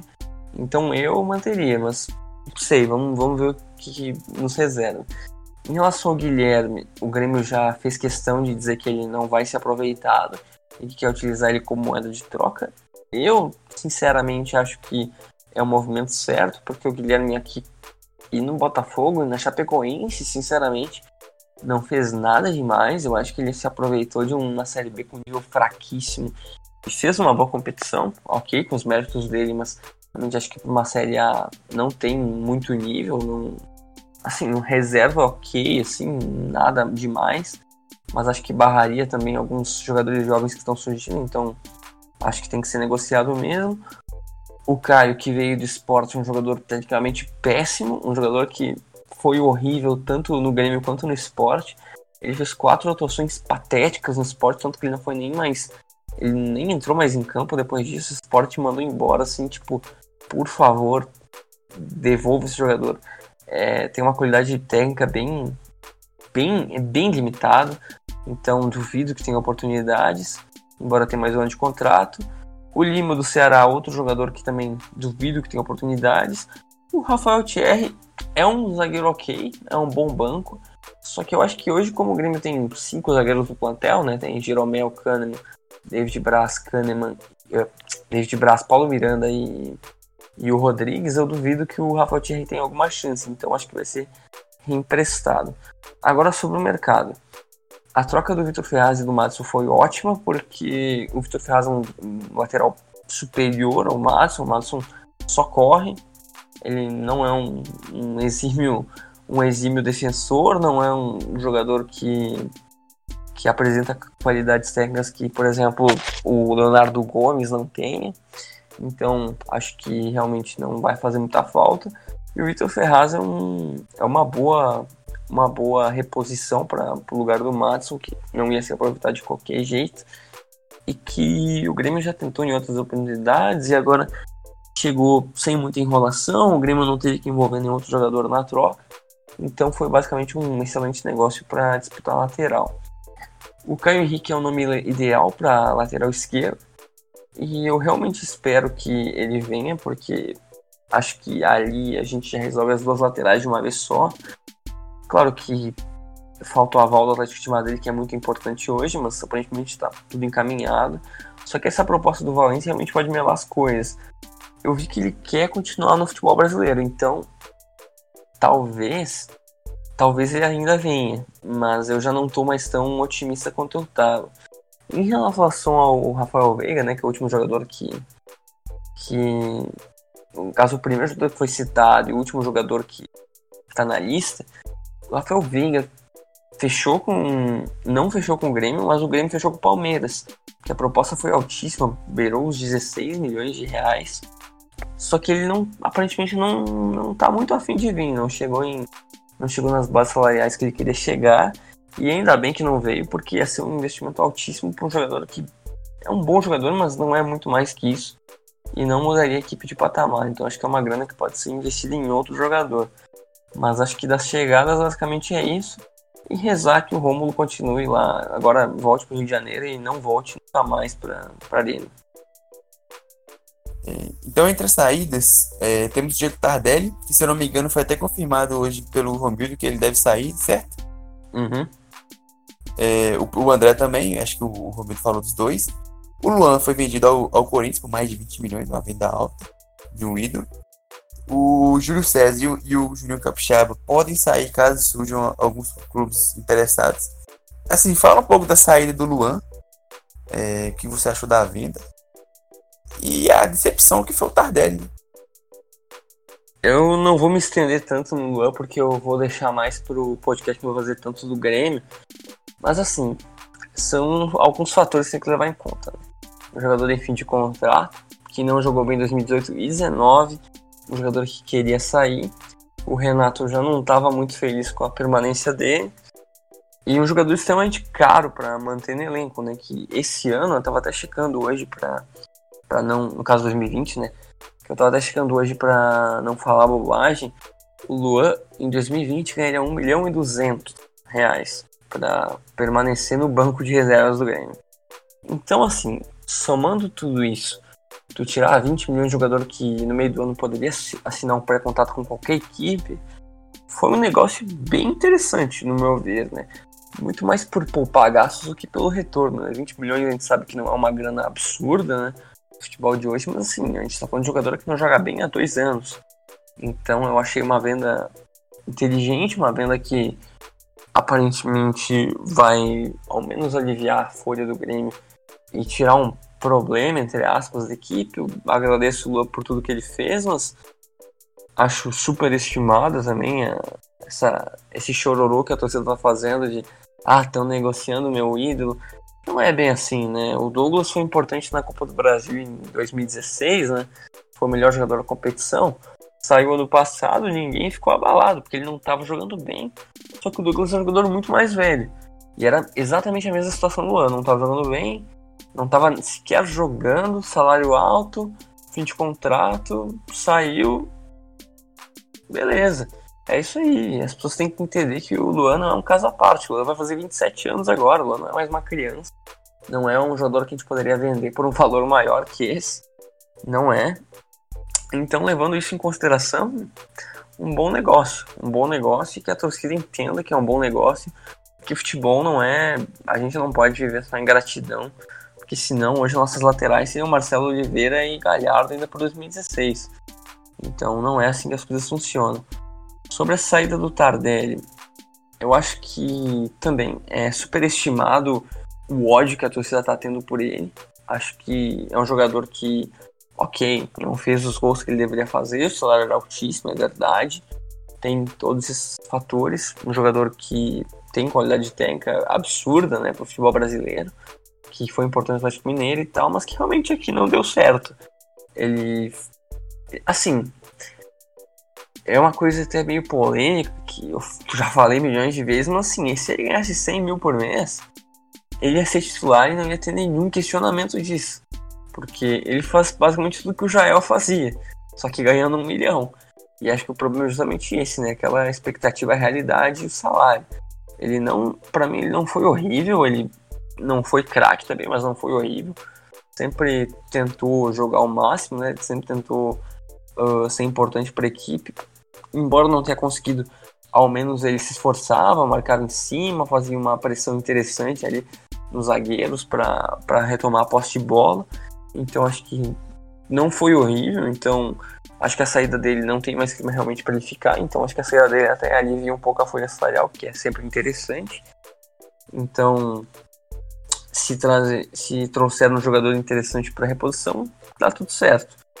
O André não é jogador de futebol, é um jogador, se pode chamar de jogador, ele é amador, horrível. Custou 10 milhões, é inacreditável o Grêmio ter desperdiçado uma grana dessas nele, mas enfim, espero que saia. Não sei quem vai querer contratar um, um jogador dessa qualidade técnica inexistente. Mas assim, sinceramente, eu já vi atacantes ruins. Eu já vi Brian Rodrigues, eu já vi o próprio Jael, que era extremamente limitado, mas, meu Deus do céu, é, é assim, o André é uma decepção que né, ultrapassa o limite do decepcionante. É, uma, é de um nível técnico assim, que tu se questiona se tu não poderia ser o 9 do Grêmio. E outras saídas que foram confirmadas, o Léo Moura, infelizmente, 41 anos, não, acho que 41 anos, né? não tem mais bola, não tem, ele tem bola, mas não tem mais físico, não tem como aguentar 90, não tem como aguentar 45 minutos em campo. O Galhardo, outro ex-jogador de futebol, não tem nenhuma condição de vestir qualquer assim, o Galhardo é um jogador para vestir camisa de time da Série B. Imagina a Série A em, em semifinal de Libertadores, não, não tem condição. E aí outros jogadores que o Vitor também colocou ali na pauta, Júlio César deve sair. Eu já li coisas de renovação, eu espero que realmente que não aconteça, porque quando ele jogou não foi bem. Ele é muito ruim, cara, ele é muito pior que o Paulo Vitor. Eu, eu também acho. Eu acho, sinceramente, todo mundo falava, ah, porque não dá mais chance pra ele? Porque ele é ruim. Ele nunca fez nada. Não, não, sinceramente. Eu, eu até tinha guardado pra falar pro, no, no podcast específico do Grêmio, mas uma das poucas atuações que ele teve na Série A foi aquela goleada, goleada não, mas aquele jogo a gente levou 5 gols do Fluminense em casa. Ele era o goleiro daquele jogo. Então, por favor, né, não, não vem com o Júlio César, um goleiro extremamente limitado, que o Grêmio trouxe como resposta para reposição do Marcelo Groy, mas é uma piada de mau gosto, não tem nenhuma condição dele ser titular do Grêmio. E o Juninho Capixaba também fez um ano bem fraco, ele até empolgou ali no galchão, o Grêmio contratou ele em definitivo em várias parcelas, mas assim, um jogador bem limitado, só que diferente dos outros, ele é um jogador novo, né? Então, ainda pode ser moeda de troca, ainda pode ser emprestado para outras equipes. Assim, se ele melhorar defensivamente, é um jogador interessante para grupo. Uma pena que ele não exista na defesa, assim, é uma avenida e se colocar um poste ali é mais útil que ao menos o poste vai ficar parado, porque ele não vai estar tá ali na, na lateral. Então, o que o Cortez tem de defensiv defensivamente qualidade, o Juninho Capixaba não tem. Então, são jogadores que devem sair para 2020. Palavras pesadas de Rodrigo Aires, mas seguimos aqui. Falar agora do Internacional. É, o Eduardo Cudê foi, foi contratado como novo técnico do Racing. O Musto, que trabalhou com ele no, no Rosário Central e hoje está no, no Isca, volante argentino, está próximo de, de fechar. O Xará é, interessado, mas deve ser o negócio deve ser melhorado porque ele deve ir para MLS. O Arangues também, outro negócio deve ser melhorado porque ele quer permanecer na Europa, mas houve interesse no, no meio campista chileno. Há um interesse bem utópico no Nath Fernandes, meio do River Plate. Da Alessandro Danilo Fernandes negociou renovação de contrato. O José Aldo, o meio campista, renovou o contrato recentemente. É, o, o Rodinei, como já foi dito, é o, é o lateral que está mais próximo, mas também é o interesse do Marcinho do Botafogo e do Moisés do Bahia. Além do Vitor Luiz, lateral esquerdo do Palmeiras. Além deles, é, retornam de empréstimo Juan Lano do Curitiba, que já foi repassado para um time japonês, Charles do Sport, Charles que vem do esporte, Gustavo Ferrares, Valdívia, Bruno José, Thales e Álvaro. Rodrigo, é, o Kudê empolga um pouco. É um bom técnico. E nas contratações, talvez o Musto, porque o Dinei, como gente já falou, é piada de mau gosto. É, então, vamos lá. O Inter é outro time que a gente tem que conversar bem para falar um pouco sobre as negociações, porque tem movimentos interessantes, mas tem movimentos meio que inexplicáveis. Né? Então, vamos lá. O Kudê realmente empolga, é um técnico interessante, né? Fez excelente trabalho no Rosário, estava fazendo excelente trabalho no, no Racing. Então é um treinador interessante, a torcida está bem empolgada com ele, com razão, né? A qualidade que ele apresenta nos trabalhos dele realmente empolga. E é um dos melhores técnicos que o Inter vai ter, se eu não me engano, na década, né? Talvez até no, no século. Porque agora os últimos, Calma. se a gente for pensar. Não, se a gente for pensar, sinceramente. O Daír Helman, um técnico medíocre, no sentido de, tipo, mediano, assim. Não, não é muito mais que isso mesmo. Aí antes dele, tivemos Antônio Carlos Zago, Guto Ferreira, Celso Rotti, Falcão, Argel Fux, todos são uma piada de mau gosto. Com todo perdão a, a palavra, assim, Argel Fux, por favor. também falar. O Guto Ferreira, ok, fez até um trabalho ok em alguns times do Bahia também. Mas aí Antônio Carlos Zago. Ah, não, Isso é o nem... Isso, isso, isso não é nem técnico mais. Então, então, assim, se a gente for falar desde 2015, trazer o Kudê é, é assim, é elevar o seu patamar, né? É, é a primeira vez que o Inter vai ter um técnico de verdade. Então, então realmente empolga, mas assim, sobre as contratações. O Musto, ele, não sei se tu, se tu está ligado nisso, mas teve um problema, acho que se não de doping, que ele ficou um ano inteiro sem jogar. Que ele foi repassado do Tijuana pro Esca, não, não jogou no ele Esca. é um pouco mais com idade avançada. Doping. E, e agora aparentemente a suspensão dele acaba em janeiro. Então ele viria agora por, o Esca tá repassando ele pro Inter e ele viria por, por empréstimo. Então, uma contratação assim, se fosse o Musto de 2016, isso que era do Rosário Central, excelente, mas a gente tá falando de um cara que não joga um ano e pouco, acho que um ano e, um ano e não sei se é um ano e meio, um ano, que ele não, não joga. Então, sei lá, não sei se não sei se é um excelente negócio, mas é de confiança do Kudê, né? Então, aí ao menos é um pedido do técnico.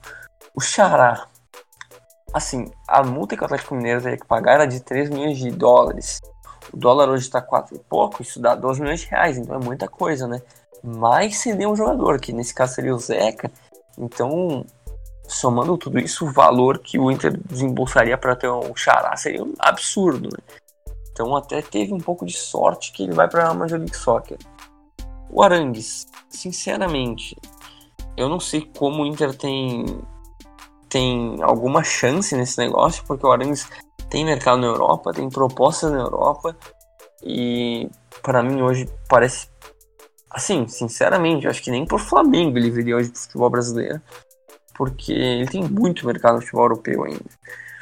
Nath Fernandes, outro jogador. Esse parece que tem alguma chance porque pedido do Kudê, amigo do D'Alessandro, todas aquelas coisas, aquela alma hermana que o Inter tem tentando jogar no Nath. Aí agora surgiu alguma coisa de o Inter oferecer uma proposta. Mas assim, sinceramente não sei se o Inter tem condição de oferecer uma proposta, né? Porque é um jogador muito caro, né? Para todos os times do Brasil. Mas que é o sonho do Inter, né? Aí falando de renovação de contrato. Da Alessandro vai renovar. O José Aldo renovou agora. O Danilo Fernandes, né, hoje é mora incógnita, que o Inter ainda não fechou um acordo com ele. O contrato dele acaba em maio. Então já pode assinar um pré-contrato. Aparentemente o São Paulo, depois de todo o escândalo que teve com o Jean, pretende contratar ele para ser um reserva de luxo para o Thiago Volpe, né? Se o Thiago Volpe realmente continuar na equipe. Não, não sei até que ponto isso vai se desenvolver, mas hoje é um goleiro que pode sair do Inter sim, porque não chegou um acordo até agora e está negociando há mais de um mês. E agora sobre as laterais. O Continente já falou com uma piada de mau gosto. O Marcinho é uma opção interessante até, só que aí eu teria que ver em questão dos valores. E o Moisés também é uma interessante, um, acho que é mais interessante ainda, né? Fez um bom ano pelo, pelo Bahia. O Vitor Luiz, aparentemente, o Palmeiras não quer negociar com o Inter. E dos jogadores que voltam de empréstimo, o mais interessante é justamente o Rolano, que já foi repassado para o Japão, foi vendido inclusive por 2 milhões de dólares, acho que deu basicamente quase 9 milhões de reais. Então foi uma venda até ok do Inter. É um jogador que poderia ter mais chance, não vai mais ter. E o, o jogador que fez uma boa Série B também é o Charles, né? Mas o Charles é outro Isso que parece que. É, então, é outro que foi queimado ainda em 2016, né? Quando ele caiu. E que também não deve continuar na equipe, deve ser emprestado novamente ou negociado se tiver algum time. Algum time tentando, tentando contratar ele. E dos outros, acho que nenhum tem, tem chance de continuar na equipe, a não ser que seja para disputa do, do Galchão. Então vamos às saídas. É, o Trellis volta ao São Paulo, o Richelli volta ao Sport, o Nico Lopes foi vendido ao Tigres, 10 milhões de dólares mais ou menos. O Emerson Santos volta ao Curitiba, ao Palmeiras, o Galdesani volta ao Curitiba, o Bruno e o Bruno Silva não renovaram o contrato, o Neilton volta ao Vitória, Álvaro emprestado ao Náutico, Fabela Alemão vai ao Bahia, Carlos Miguel emprestado ao Santa Cruz, Aí Valdívia, Bruno José, Charles, o Thales, Gustavo Ferrares, o Brenner, todos serão ou emprestados ou negociados. O Ramon foi emprestado ao Bahia, o Guilherme Parede volta ao Curitiba, o Klaus e o Wendel é, provavelmente serão liberados quando receber alguma proposta. O Rafael Sobis não renovou o contrato e deixou o clube. E o Boca Juniors e o Vélez, principalmente o Boca, estão interessados em Guerreiro. Hoje surgiu uma, uma notícia que eu não acreditei, que o, que o pode ocorrer a troca é, entre Reynoso e Sebavidia por Guerreiro. Ambos vinham do Boca para o Colorado. É, é, quando eu vi isso, eu achei que o. Não acreditei, porque seria um negócio muito favorável ao Inter. É, o Guerreiro é, é um ótimo jogador, mas com idade avançada e é um cara que tem uma média de gols baixíssima. Trocaria por dois jogadores muito promissores. Mas aparentemente isso não vai acontecer. Uma, alguma barrigada de, de, da, da imprensa argentina. Mas quanto a essas saídas, é, o Sobis chama um pouco a atenção pela, pela identificação que tem pelo clube, o Guerreiro pela importância que ele tem no elenco e o Nico Lopes foi uma boa venda, né? É, então, vamos lá.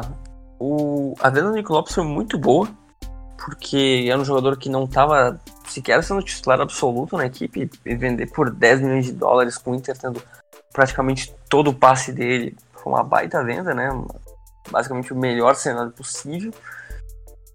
Aí sobre as saídas, assim, o Bruno, desde que foi contratado, não tinha ido bem no Bahia, o Inter resolveu contratar ele, óbvio que não ia dar certo, não deu.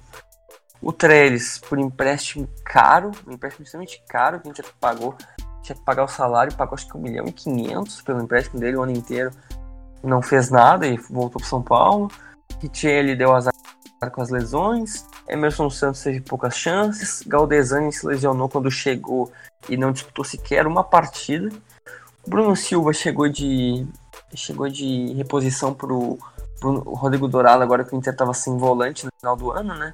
E jogou pouquíssimos jogos, não teve nenhum destaque, foi embora. Neilton teve poucas chances. O, o Álvaro vai sair, né? A gente já, já citou. Aí outros jogadores serão negociados também, que a gente já citou anteriormente por empréstimo. E o Guilherme Parede vai voltar para o Curitiba, juntamente com o Galdesani, porque o, o Inter simplesmente não quis deixar o Juan Alano no Curitiba. O Inter quis negociar o Juan definitivo. E o Curitiba, como uma espécie de vingança, não quis manter os jogadores no Inter, né? Acho que o Parede, o Inter teria que. O, Inter quis uh, aumentar, prorrogar o empréstimo dele só que o Curitiba. E aí tinha a opção de compra, só que o Inter não quis exercer a opção de compra, o Curitiba falou, então. Então nos devolve e basicamente é isso que aconteceu. Também não vai fazer muita falta, um jogador bem limitado. E Wendel, como, como tu falou, quando receber a proposta vão ser liberados. Também não farão grande falta no Inter, então é um, basicamente para desinchar essa, esse elenco do Inter que era gigantesco e vários jogadores não estavam sendo aproveitados. Sobis também fez um ano bem fraco, não fez nada demais, vai embora como ídolo, então acho que não tem nenhum problema nisso. E sobre o Guerreiro, eu vejo um otimismo muito grande aqui que o Guerreiro vai ficar, né? Então essa proposta do Boca, acho que meio que o único jeito dele não ficar, sabe? Eu acho que o único jeito de tu tirar ele é oferecer uma proposta que é praticamente recusável, como essa, ou se pagar a multa. Pagar a multa para um jogador da idade avançada do Guerreiro eu acho meio irreal. Então, só se uma proposta realmente boa do Boca aparecer. Eu acho que não vai acontecer. Eu acho que o Guerreiro vai ficar no Inter. Acho que ele quer ficar no Inter até agora com o Kudê e tal. Acho que é do interesse do Kudê e, e acho que ele faria esforços para manter ele no elenco. Então, assim, basicamente, desses jogadores todos que eu citei, nenhum vai fazer muita falta na equipe. Acho que alguns poderiam ter sido melhor aproveitados, não foram. Acho que alguns jogadores, como por exemplo o próprio Rolando, que já foi negociado, o Charles, que vai ser negociado, o Emerson Santos, que disputou poucos anos no Palmeiras, poderiam ainda ser aproveitados, uh, que vai voltar para o Palmeiras e jogou poucos segundos do Inter, poderiam ser aproveitados, mas Alguns outros tiveram simplesmente muito azar, né? Tipo o Richelli, o Galdesani, que tiveram já bons momentos fora do Inter. não jogaram praticamente, né? Então, então o Inter também contou com muito azar nessa, nessas saídas aí. Uh, então, vamos falar agora de um time que é um dos que mais investe no futebol brasileiro há algum tempo, né? Com muito aporte financeiro. Parece que essa temporada o tipo de contratação do Palmeiras vai ser diferente, né? Mas então, vamos falar de algumas entradas do Palmeiras até aqui. O Guerra, depois de uma passagem muito frustrante pelo Bahia, vai voltar e tem mais um ano de contrato com a equipe. O Pedrão também é outro que vai voltar após empréstimo no América Mineiro. Alguns bons jogadores como Patrick de Paula, o Esteves, o Angulo, o próprio Gabriel Veron, né, que foi destaque no Sub-17 do Brasil. Gabriel Menino vão ser promovidos, então são adições importantes para 2020. O Vinícius Silvestre e o Arthur, né, que é um menino interessantíssimo que, veio do, que voltou do Bahia, também voltou de empréstimo, né? E acho que a maior novidade é Vanderlei Luxemburgo de volta ao, ao comando palmeirense. É, o Palmeiras vai muito na onda dos, dos times que estão sem técnicos, que vem fazendo poucos movimentos, porque o, o Luxemburgo foi anunciado há, há uma semana. Então, é, ainda não, não, não, era muito recomendável fazer as contratações antes de acertar com o novo técnico. Agora que o, que o Luxo chegou, deve começar a ter as, as negociações mais definidas. O que a gente pode, pode destacar é o retorno do Arthur, uma temporada muito boa pelo Bahia, e o aproveitamento da molecada da base, principalmente o Gabriel Veron, que foi um dos principais jogadores do campeonato do, do Mundial, que é a seleção de 17. No mais, o Guerra foi fazendo uma temporada bem decepcionante aqui no, no futebol brasileiro. E o e o Gabriel Menino, principalmente o, o Angulo, são jogadores que despertam curiosidade porque são bem Agora falando um pouco das saídas, né? O Palmeiras é um time que, quando tu precisa contratar algum jogador, tu sempre pode olhar no Palmeiras, que sempre vai ter alguns bons jogadores lá, né? Então, citando alguns jogadores que podem sair, né? a gente tem que primeiro começar falando das saídas do Mano Menezes e do Alexandre Matos, né? Porque anteriormente tinha uma lista gigantesca de, de saídas que alguns jogadores até já foram concretizadas, né? Eh, de, e a lista é gigantesca, né? Vai de jogadores valiosos como Scarpa até Fernando Praz, né? Exatamente. É, o Praz já, já deixou o clube. Dracena vai virar vai virar dirigente do, do Palmeiras, é comentarista, inclusive, dirigente da seleção dada, mas é, provavelmente vai virar comentarista. Mas você tem jogadores como Rafael Veiga, Johan, Gustavo Scarpa, Davidson, Borra, Carlos Eduardo, Vitor Luiz, é, Antônio Carlos, Jean, são todos disponíveis para transferência. Acho que nenhum teria muitas dificuldades para ser contratado. O Palmeiras sempre é uma ótima fonte de, de refugos mas que podem ser muito úteis em vários times da, da Série A. Agora, também falando agora de algumas possíveis saídas, né? A lista é gigantesca, né? A gente pode falar de Antônio Carlos, que está encaminhando essa saída por do City. A gente pode falar de Diogo Barbosa, que fez um ano muito abaixo. A gente pode falar de Lucas Lima. A gente pode falar de Johan. A gente pode falar de atacantes que custaram muito, como Daverson e Porra, né? Esse último que está acertando a saída para o Olímpia por empréstimo. Henrique Dourado, inclusive, que se fez mais de duas aparições, é muito e vai voltar ao futebol chinês. A gente pode também falar do Carlos Eduardo, que está na mira do Bahia, do Atlético Paranaense. Então são diversos jogadores, alguns extremamente caros, que estão nessa lista de possíveis saídas que é gigantesca do Palmeiras. Né? Sim, sim.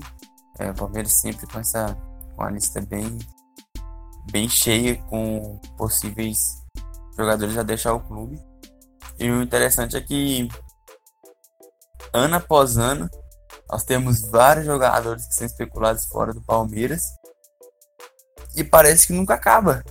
Parece que tem mais 20, 30 jogadores que podem deixar o Palmeiras e é uma lista enorme de jogadores que não correspondem, jogadores que são caros, jogadores que são badalados, passagem por seleção, ou destaque outros clubes, mas que não rendem no Palmeiras e acabam saindo por preço de banana ou até mesmo sem custo nenhum. É, então realmente a situação do Palmeiras é. Não digo lamentável, mas é realmente estranha porque são muitos jogadores. A gente pode até falar dos que estão voltando de empréstimo, né? Emerson Santos, Matheus Salles, Alione, Guerra, Gabriel Leite, Papagaio, Ian. É, são muitas peças, né? Isso que a gente nem citou todas, são muitas peças que o Palmeiras vai ter agora em 2020 para ver o que vai fazer, né? Se vai rescindir, se vai trocar, se vai vender. Mas o Palmeiras realmente tem que ter um foco para 2020, né? Sim. E o, o, interessante é que são jogadores, por exemplo, como o Papagaio, que tinha uma, um certo hype nessa, na, na, nas bases, na, nas Sim. equipes de base, e, acabar, e acabou que não conseguiu render. Próprio Emerson Santos surgiu bem no Botafogo. Então, é muito jogador que tem espaço em muitos clubes e vão aparecer aí como possíveis reforços de até grandes clubes, por exemplo, o Papagaio estava no Atlético há pouco tempo, o Alione já passou pelo Bahia, o Guerra já passou pelo Bahia. Então, é, essa lista, essa lista de dispensa do, do Palmeiras, jogadores que estão voltando de empréstimo, mas que não vão ficar, serve até para os próprios times com menos capacidade financeira ficar de olho e reforçar aqui. Sem dúvida, sem dúvida. Agora falando do Santos, Vitor, falando das entradas, né? Agora com a saída do São Paulo, realmente o objetivo é arranjar um técnico, né, para a próxima temporada. Alguns nomes como Miguel Henri Ramírez, né, do Del Valle, e o até o Rogério Ceni que agora renovou com o Fortaleza, chegou a ser sondado. Hoje o nome do Miguel Angel Ramírez parece ser o mais forte, né? Já tivemos, como a gente citou na parte do Grêmio, a troca concluída entre uh, Vitor Ferraz por Madison, né? Que foi até já anunciada por ambas as partes. E alguns jogadores que estão voltando de empréstimo, né? Seja Vladimir, seja Kleber Reis, seja o próprio Sabina, que fez uma boa Série B, Romário, Longini, Rodrigão também, outro jogador que até foi importante por este em alguns momentos. São vários jogadores que voltam de empréstimo que o Cruz Santos pode aproveitar, né? Quais desses tu citaria que tu daria uma chance em 2020? Até para as condições do, do, Santos, eu acho que o Rodrigão, pelo bom, boa série B que fez pelo Curitiba, e o Sabino, que fez uma, ou também pelo Curitiba, uma série B sensacional, um dos melhores zagueiros do campeonato, e até para sair do Gustavo Henrique, até o Lucas Veríssimo também foi está sendo especulado fora do Santos. Acho que os dois poderiam ser poderiam ter a segunda chance. Se o Yuri não permanecer no Fluminense, também é um cara que foi bem em 2019 que poderia ter mais chance. Mas a priori o Sabino e o Rodrigão.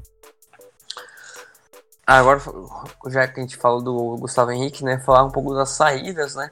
O Gustavo Henrique saiu agora do, do Santos a caminho do Flamengo, né? Tá praticamente fechado o negócio. Outro zagueiro que pode deixar a equipe é o Lucas Veríssimo, né? Que tem ofertas altíssimas sendo, sendo concluídas né, para eles chegando no Santos e que até agora foram recusadas.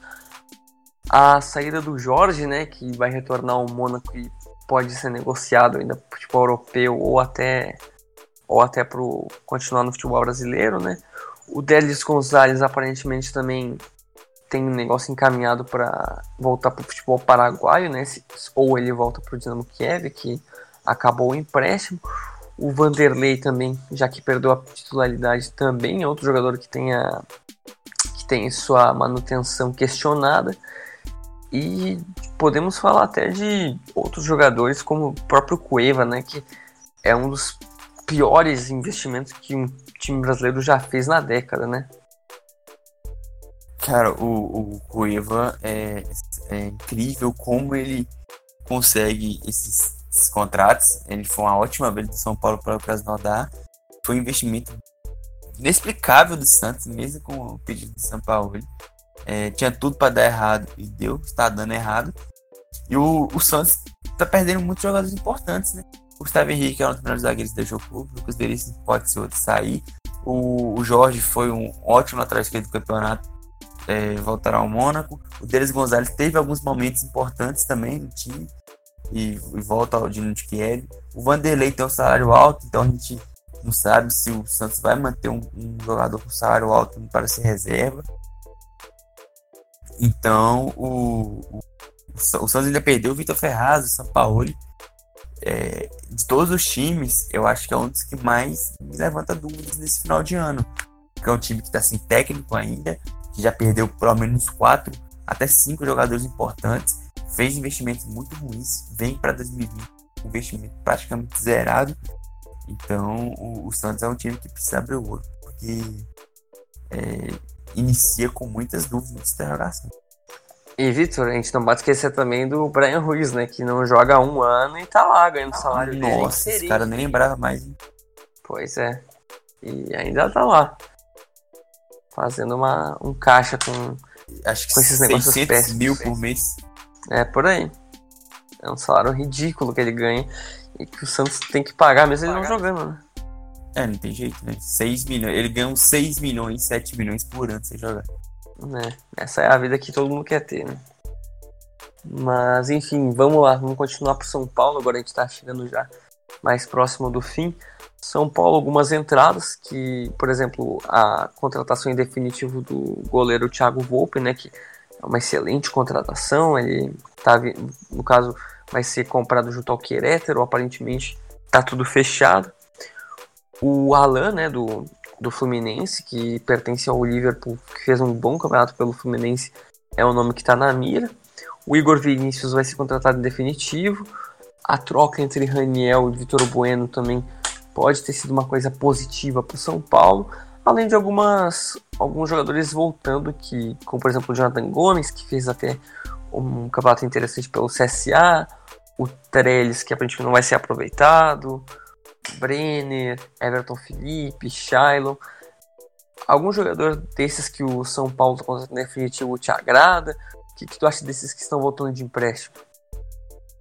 Acho. O, primeiro, se estão voltando de empréstimo, acho bem, bem complicado. Ó. Qualquer um permanecer. O Brenner até surgiu bem como, como promissor. Talvez tenha mais alguma chance pela idade. Mas os outros, apesar do Jonathan Gomes ter feito uma boa série, acho bem provável que permaneça. Os outros devem ser reemprestados E entre as contratações definitivo, é, o Thiago Volpe é se destaca, né? Fez uma temporada sensacional, um valor alto para um goleiro, mas que é necessário. O Thiago Volpe se consolidou como um dos grandes goleiros do país. O Igor Vinícius surgiu bem também, uma contratação interessante, garantiu um cara muito promissor. E o interesse no Alan me agrada muito. O Alan fez uma ótima temporada pelo é um cara que ele conhece e que se, se contratado, acho que eleva até o patamar da equipe ali, fazer, podendo formar um meio campo interessante com Lisier e Hernandes, por exemplo.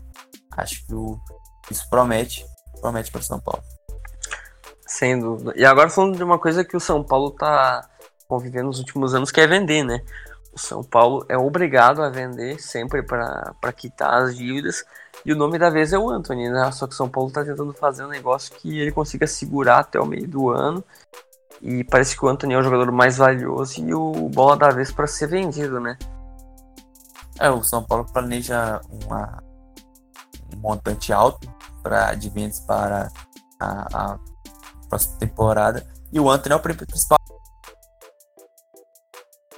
ativo. É a principal é, revelação da equipe, é um ótimo jogador, professor, e parece inevitável que ele sairá. Agora resta saber se vai ser agora já em janeiro ou se vai ser mantido até o. E também outros outros negócios um pouco mais relevantes, né? O Everton Felipe não deve continuar no São Paulo, um jogador que é caro, né? Que o São Paulo fez o investimento e o Lucas Cal que vai renovar empréstimo com a América Mineiro para 2020. Agora a penúltima equipe, falar um pouco do Vasco, né? O Vasco está tentando priorizar a contratação de um lateral esquerdo. O Vanderlei Luxemburgo não renovou com a equipe para para 2020, então já vai ter o Abel Braga agora como novo técnico, então é uma mudança, né? Danilo Barcelos já saiu da equipe, Fred Guarim pode não ficar, né? Tá negociando a permanência, mas é muito difícil ele continuar. Um centroavante que pode ser Bland ou Cano, né, do Independente Medellín, são opções, né, mas, mas ainda nada muito concreto. Além de alguns jogadores que voltam de empréstimo, né? O que, que tu acha desse mercado do Vasco até aqui, dessas permanências? O que, que tu acha que o Vasco deveria priorizar? O Vasco é interessante. ele terminou o ano com a. Ele terminou o Campeonato Brasileiro com a esperança muito renovada, com aquela manifestação incrível de, de amor, de paixão da torcida pelo clube, aquela associação em massa é, sem precedentes na história do futebol brasileiro, está mundial.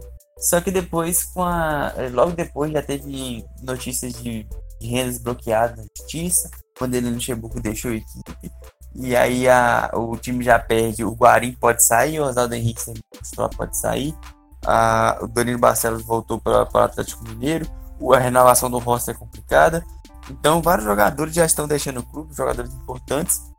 E o clube, pelo menos, se mostra é, preocupado em fazer contratações de nível. O Braga chegou, o time já está mirando lá atrás esquerdo, como o Douglas Santos, como o Moisés, ou o Sandro do, do esporte. Então, são jogadores bons, jogadores que elevam, que são melhores que os que foram é, titulares em 2019. E e o centroavante, o Cano, parece agora, independente Medellín, ser o principal é, alvo do clube. É um cara que vem de números absolutamente sensacionais em 2019. Então aparenta ser um bom reforço. Mas o, o, o Vasco sempre parece, quando a gente acha que vai subir, vai recuperar o protagonismo, sempre acontece algo para puxar para trás. E sobre os jogadores que estão voltando de empréstimo, destaque completo para o Jordi, que foi um dos melhores da Série A, jogando pelo CSA. Então pode ser um cara a chegar para disputar a vaga com o Fernando Henrique, ou até gerar um, um algum dinheiro para um jogador um pouco novo e que mostrou ser um goleiro de qualidade. Sim, sem dúvidas. Uh, agora falando um pouco das saídas, né, para não estender tanto o podcast alguns jogadores vão voltar de empréstimo, né? Que, por exemplo, a gente pode começar falando do Clayton, né? Que vai voltar para o Atlético Mineiro, do Daniel Barcelos também voltar para o Atlético, o Felipe Bastos, Corinthians, o Cássio vai voltar para o Cerro Portenho, Rossi para o futebol chinês, o Richard ainda tem permanência indefinida, mas a princípio volta para o Corinthians, o Sidão também, Valdívia, outro jogador com uma decepção completa. Então são vários jogadores que vão sair da equipe em 2020, né? Sim, o principal deles já, o peso do time, foi o próprio Vanderlei Luxemburgo. E entre os jogadores, é, o Rossi, por exemplo, o Richard também teve alguns bons momentos no clube em 2019, teve uma perda relevante. Mas no mais, os jogadores decepcionaram. O Felipe Bastos é um cara que não tinha é, grandes capacidades para manter o ótimo nível que apresentou em outros tempos no próprio Vasco. O Marquinhos foi decepção completa no, no time. O Valdívia nem se fala, o Sidão também. Então são, são saídas que não vão fazer muita falta. Tirando o Rossi, caso ele não permaneça mesmo. São saídas que vão, vão servir para aliviar um pouco a força salarial do, do, do Vasco. O que realmente é de se lamentar é, o, é a saída do Luxemburgo, de fato. Sim, sem dúvidas. E agora, Vitor, 5 e 17 da manhã, vamos pro último time. Vamos falar do Red Bull Bragantino. Ah, parece que eu nem tenho compromisso amanhã de manhã, né? Mas, mas vamos lá, vamos acabar o podcast. É, é para os fracos. Ah, tá louco. Acho que se as pessoas chegaram até aqui, né, no podcast agora, realmente merecem aplausos, porque, meu Deus, é muito tempo de conversa, muito tempo de especulação, rumor das equipes. Mas a gente promete que os próximos vão ter no máximo 15 minutos. Então, do Bragantino, né, tá fazendo basicamente a mesma coisa que as equipes da Red Bull fazem, seja RB Leipzig, seja Red Bull Salzburg, seja New York Red Bulls, é, é, contratar jogadores jovens, né? O investimento é alto, então algumas contratações já foram até anunciadas, né?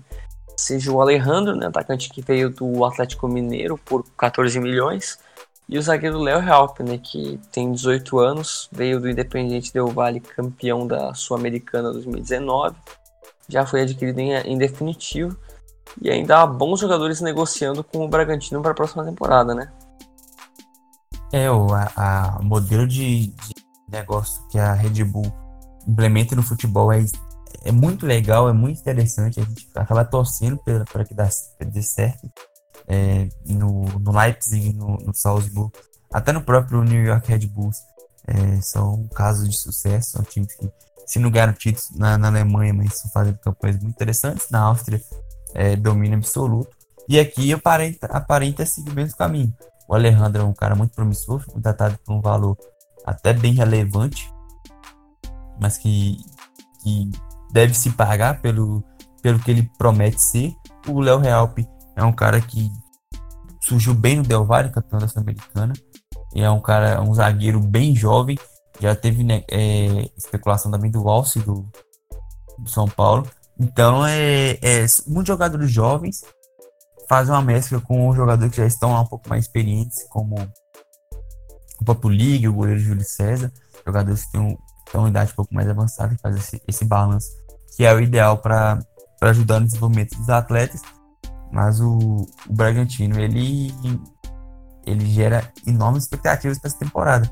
Porque aparenta que vai trazer no mínimo mais 5 ou 6 contratações do, do mesmo estilo. Jogadores jovens, muito promissores, e que acabam, no final das contas, até custando valores bem, bem abaixo do que você poderia esperar. É, o modelo de negócio é muito interessante, né? Se a gente for pensar até o Vinícius Souza da base do Flamengo, até um Tony Anderson que fez uma boa temporada com o Atlético Paranaense, né? São jogadores que agradam, né? Até pensar, por exemplo, numa volta de um Bosquilha para o futebol brasileiro e voltar para o Bragantino, é uma mudança de patamar. É um, é, um, é um Bragantino que não só quer fazer uma campanha decente, né? Como quer. Olha assim, com o elenco que está montando, com os reforços que estão sendo especulados, é um time que, sem nenhuma dúvida, pode brigar ali para pela, pela Maga Libertadores sem muitos problemas, né? E acho que o que é mais interessante é que do elenco da, do título da Série B de 2019 não vai ter praticamente nenhuma saída, né? É, praticamente nenhum. É, os jogadores que sairão são jogadores que já não tinham muito espaço, jogadores um pouco mais velhos também. Então, é só para liberar um pouco da folha salarial para trazer jogadores que serão utilizados. E, e assim, o time já era bom, foi campeão da Série B com o pé nas costas, está sendo melhorado de forma é, bem grande. E é engraçado é que assim, o Bragantino daqui a um tempo vai se tornar prioridade para alguns jogadores em detrimento de times grandes. Hoje em dia talvez ainda não, não aconteça tão fortemente, mas o, o Bragantino tirou o principal, a principal revelação de um dos maiores clubes do Brasil, que é o Alejandro. Então, assim, é interessante. Ele pode tirar é, jogadores como o Elinho e o Alce do São Paulo. Então, é, é, é, tipo de negociação que diz um pouco a que veio. Diz um pouco que o, que o Red Bull Bragantino não tá para tá pra brincadeira e que promete incomodar em pouco tempo. Acho que não, demora, não vai demorar muito não pro Bragantino pegar uma Libertadores, algum, algum torneio, fazer boas campanhas no, no Campeonato Brasileiro. Sem dúvida, sem dúvida. Então, Vitor, fechamos por aqui, né? Porque 5h23 da manhã a gente tem vida além disso, né? Cara, eu não consigo mais falar, eu não sei nem como é que eu tô acordado ainda. Tô, eu vou fechar o olho aqui e dormir. É, não. É... Eu tô esgotado. Tá louco, eu, eu voltei de festa, tu voltou de resenha com, com teus parceiros aí na aí de férias, então realmente o que a gente faz aqui tá louco, às vezes, às vezes a gente ultrapassa nossos limites físicos. Não, hoje realmente a gente a gente superou. É, extrapolamos, a gente promete que nunca mais vai ter um podcast desse tamanho, porque a, nosso físico não aguenta também. A gente espera que vocês tenham gostado. Então, Vitor, vou deixar suas considerações finais aí, que podem ser mínimas, mas só para a gente encerrar o podcast. Oh, só um aviso, é, muito da que a gente falou aqui das negociações, dos interesses, das especulações, são sempre de, fontes como o Globo Esporte, como o UOL, portais maiores, portais mais confiáveis que agrega a maioria das notícias do futebol brasileiro. É, já quero deixar uma desculpa prévia de caso tenha falado rápido em alguns momentos, falado embolada, porque realmente estão muito, muito cansados, já está claro aqui, até para dormir vai ser complicado. Mas é isso, agradeço muito a quem ouviu até aqui. Os próximos podcasts não serão desse tamanho de forma alguma.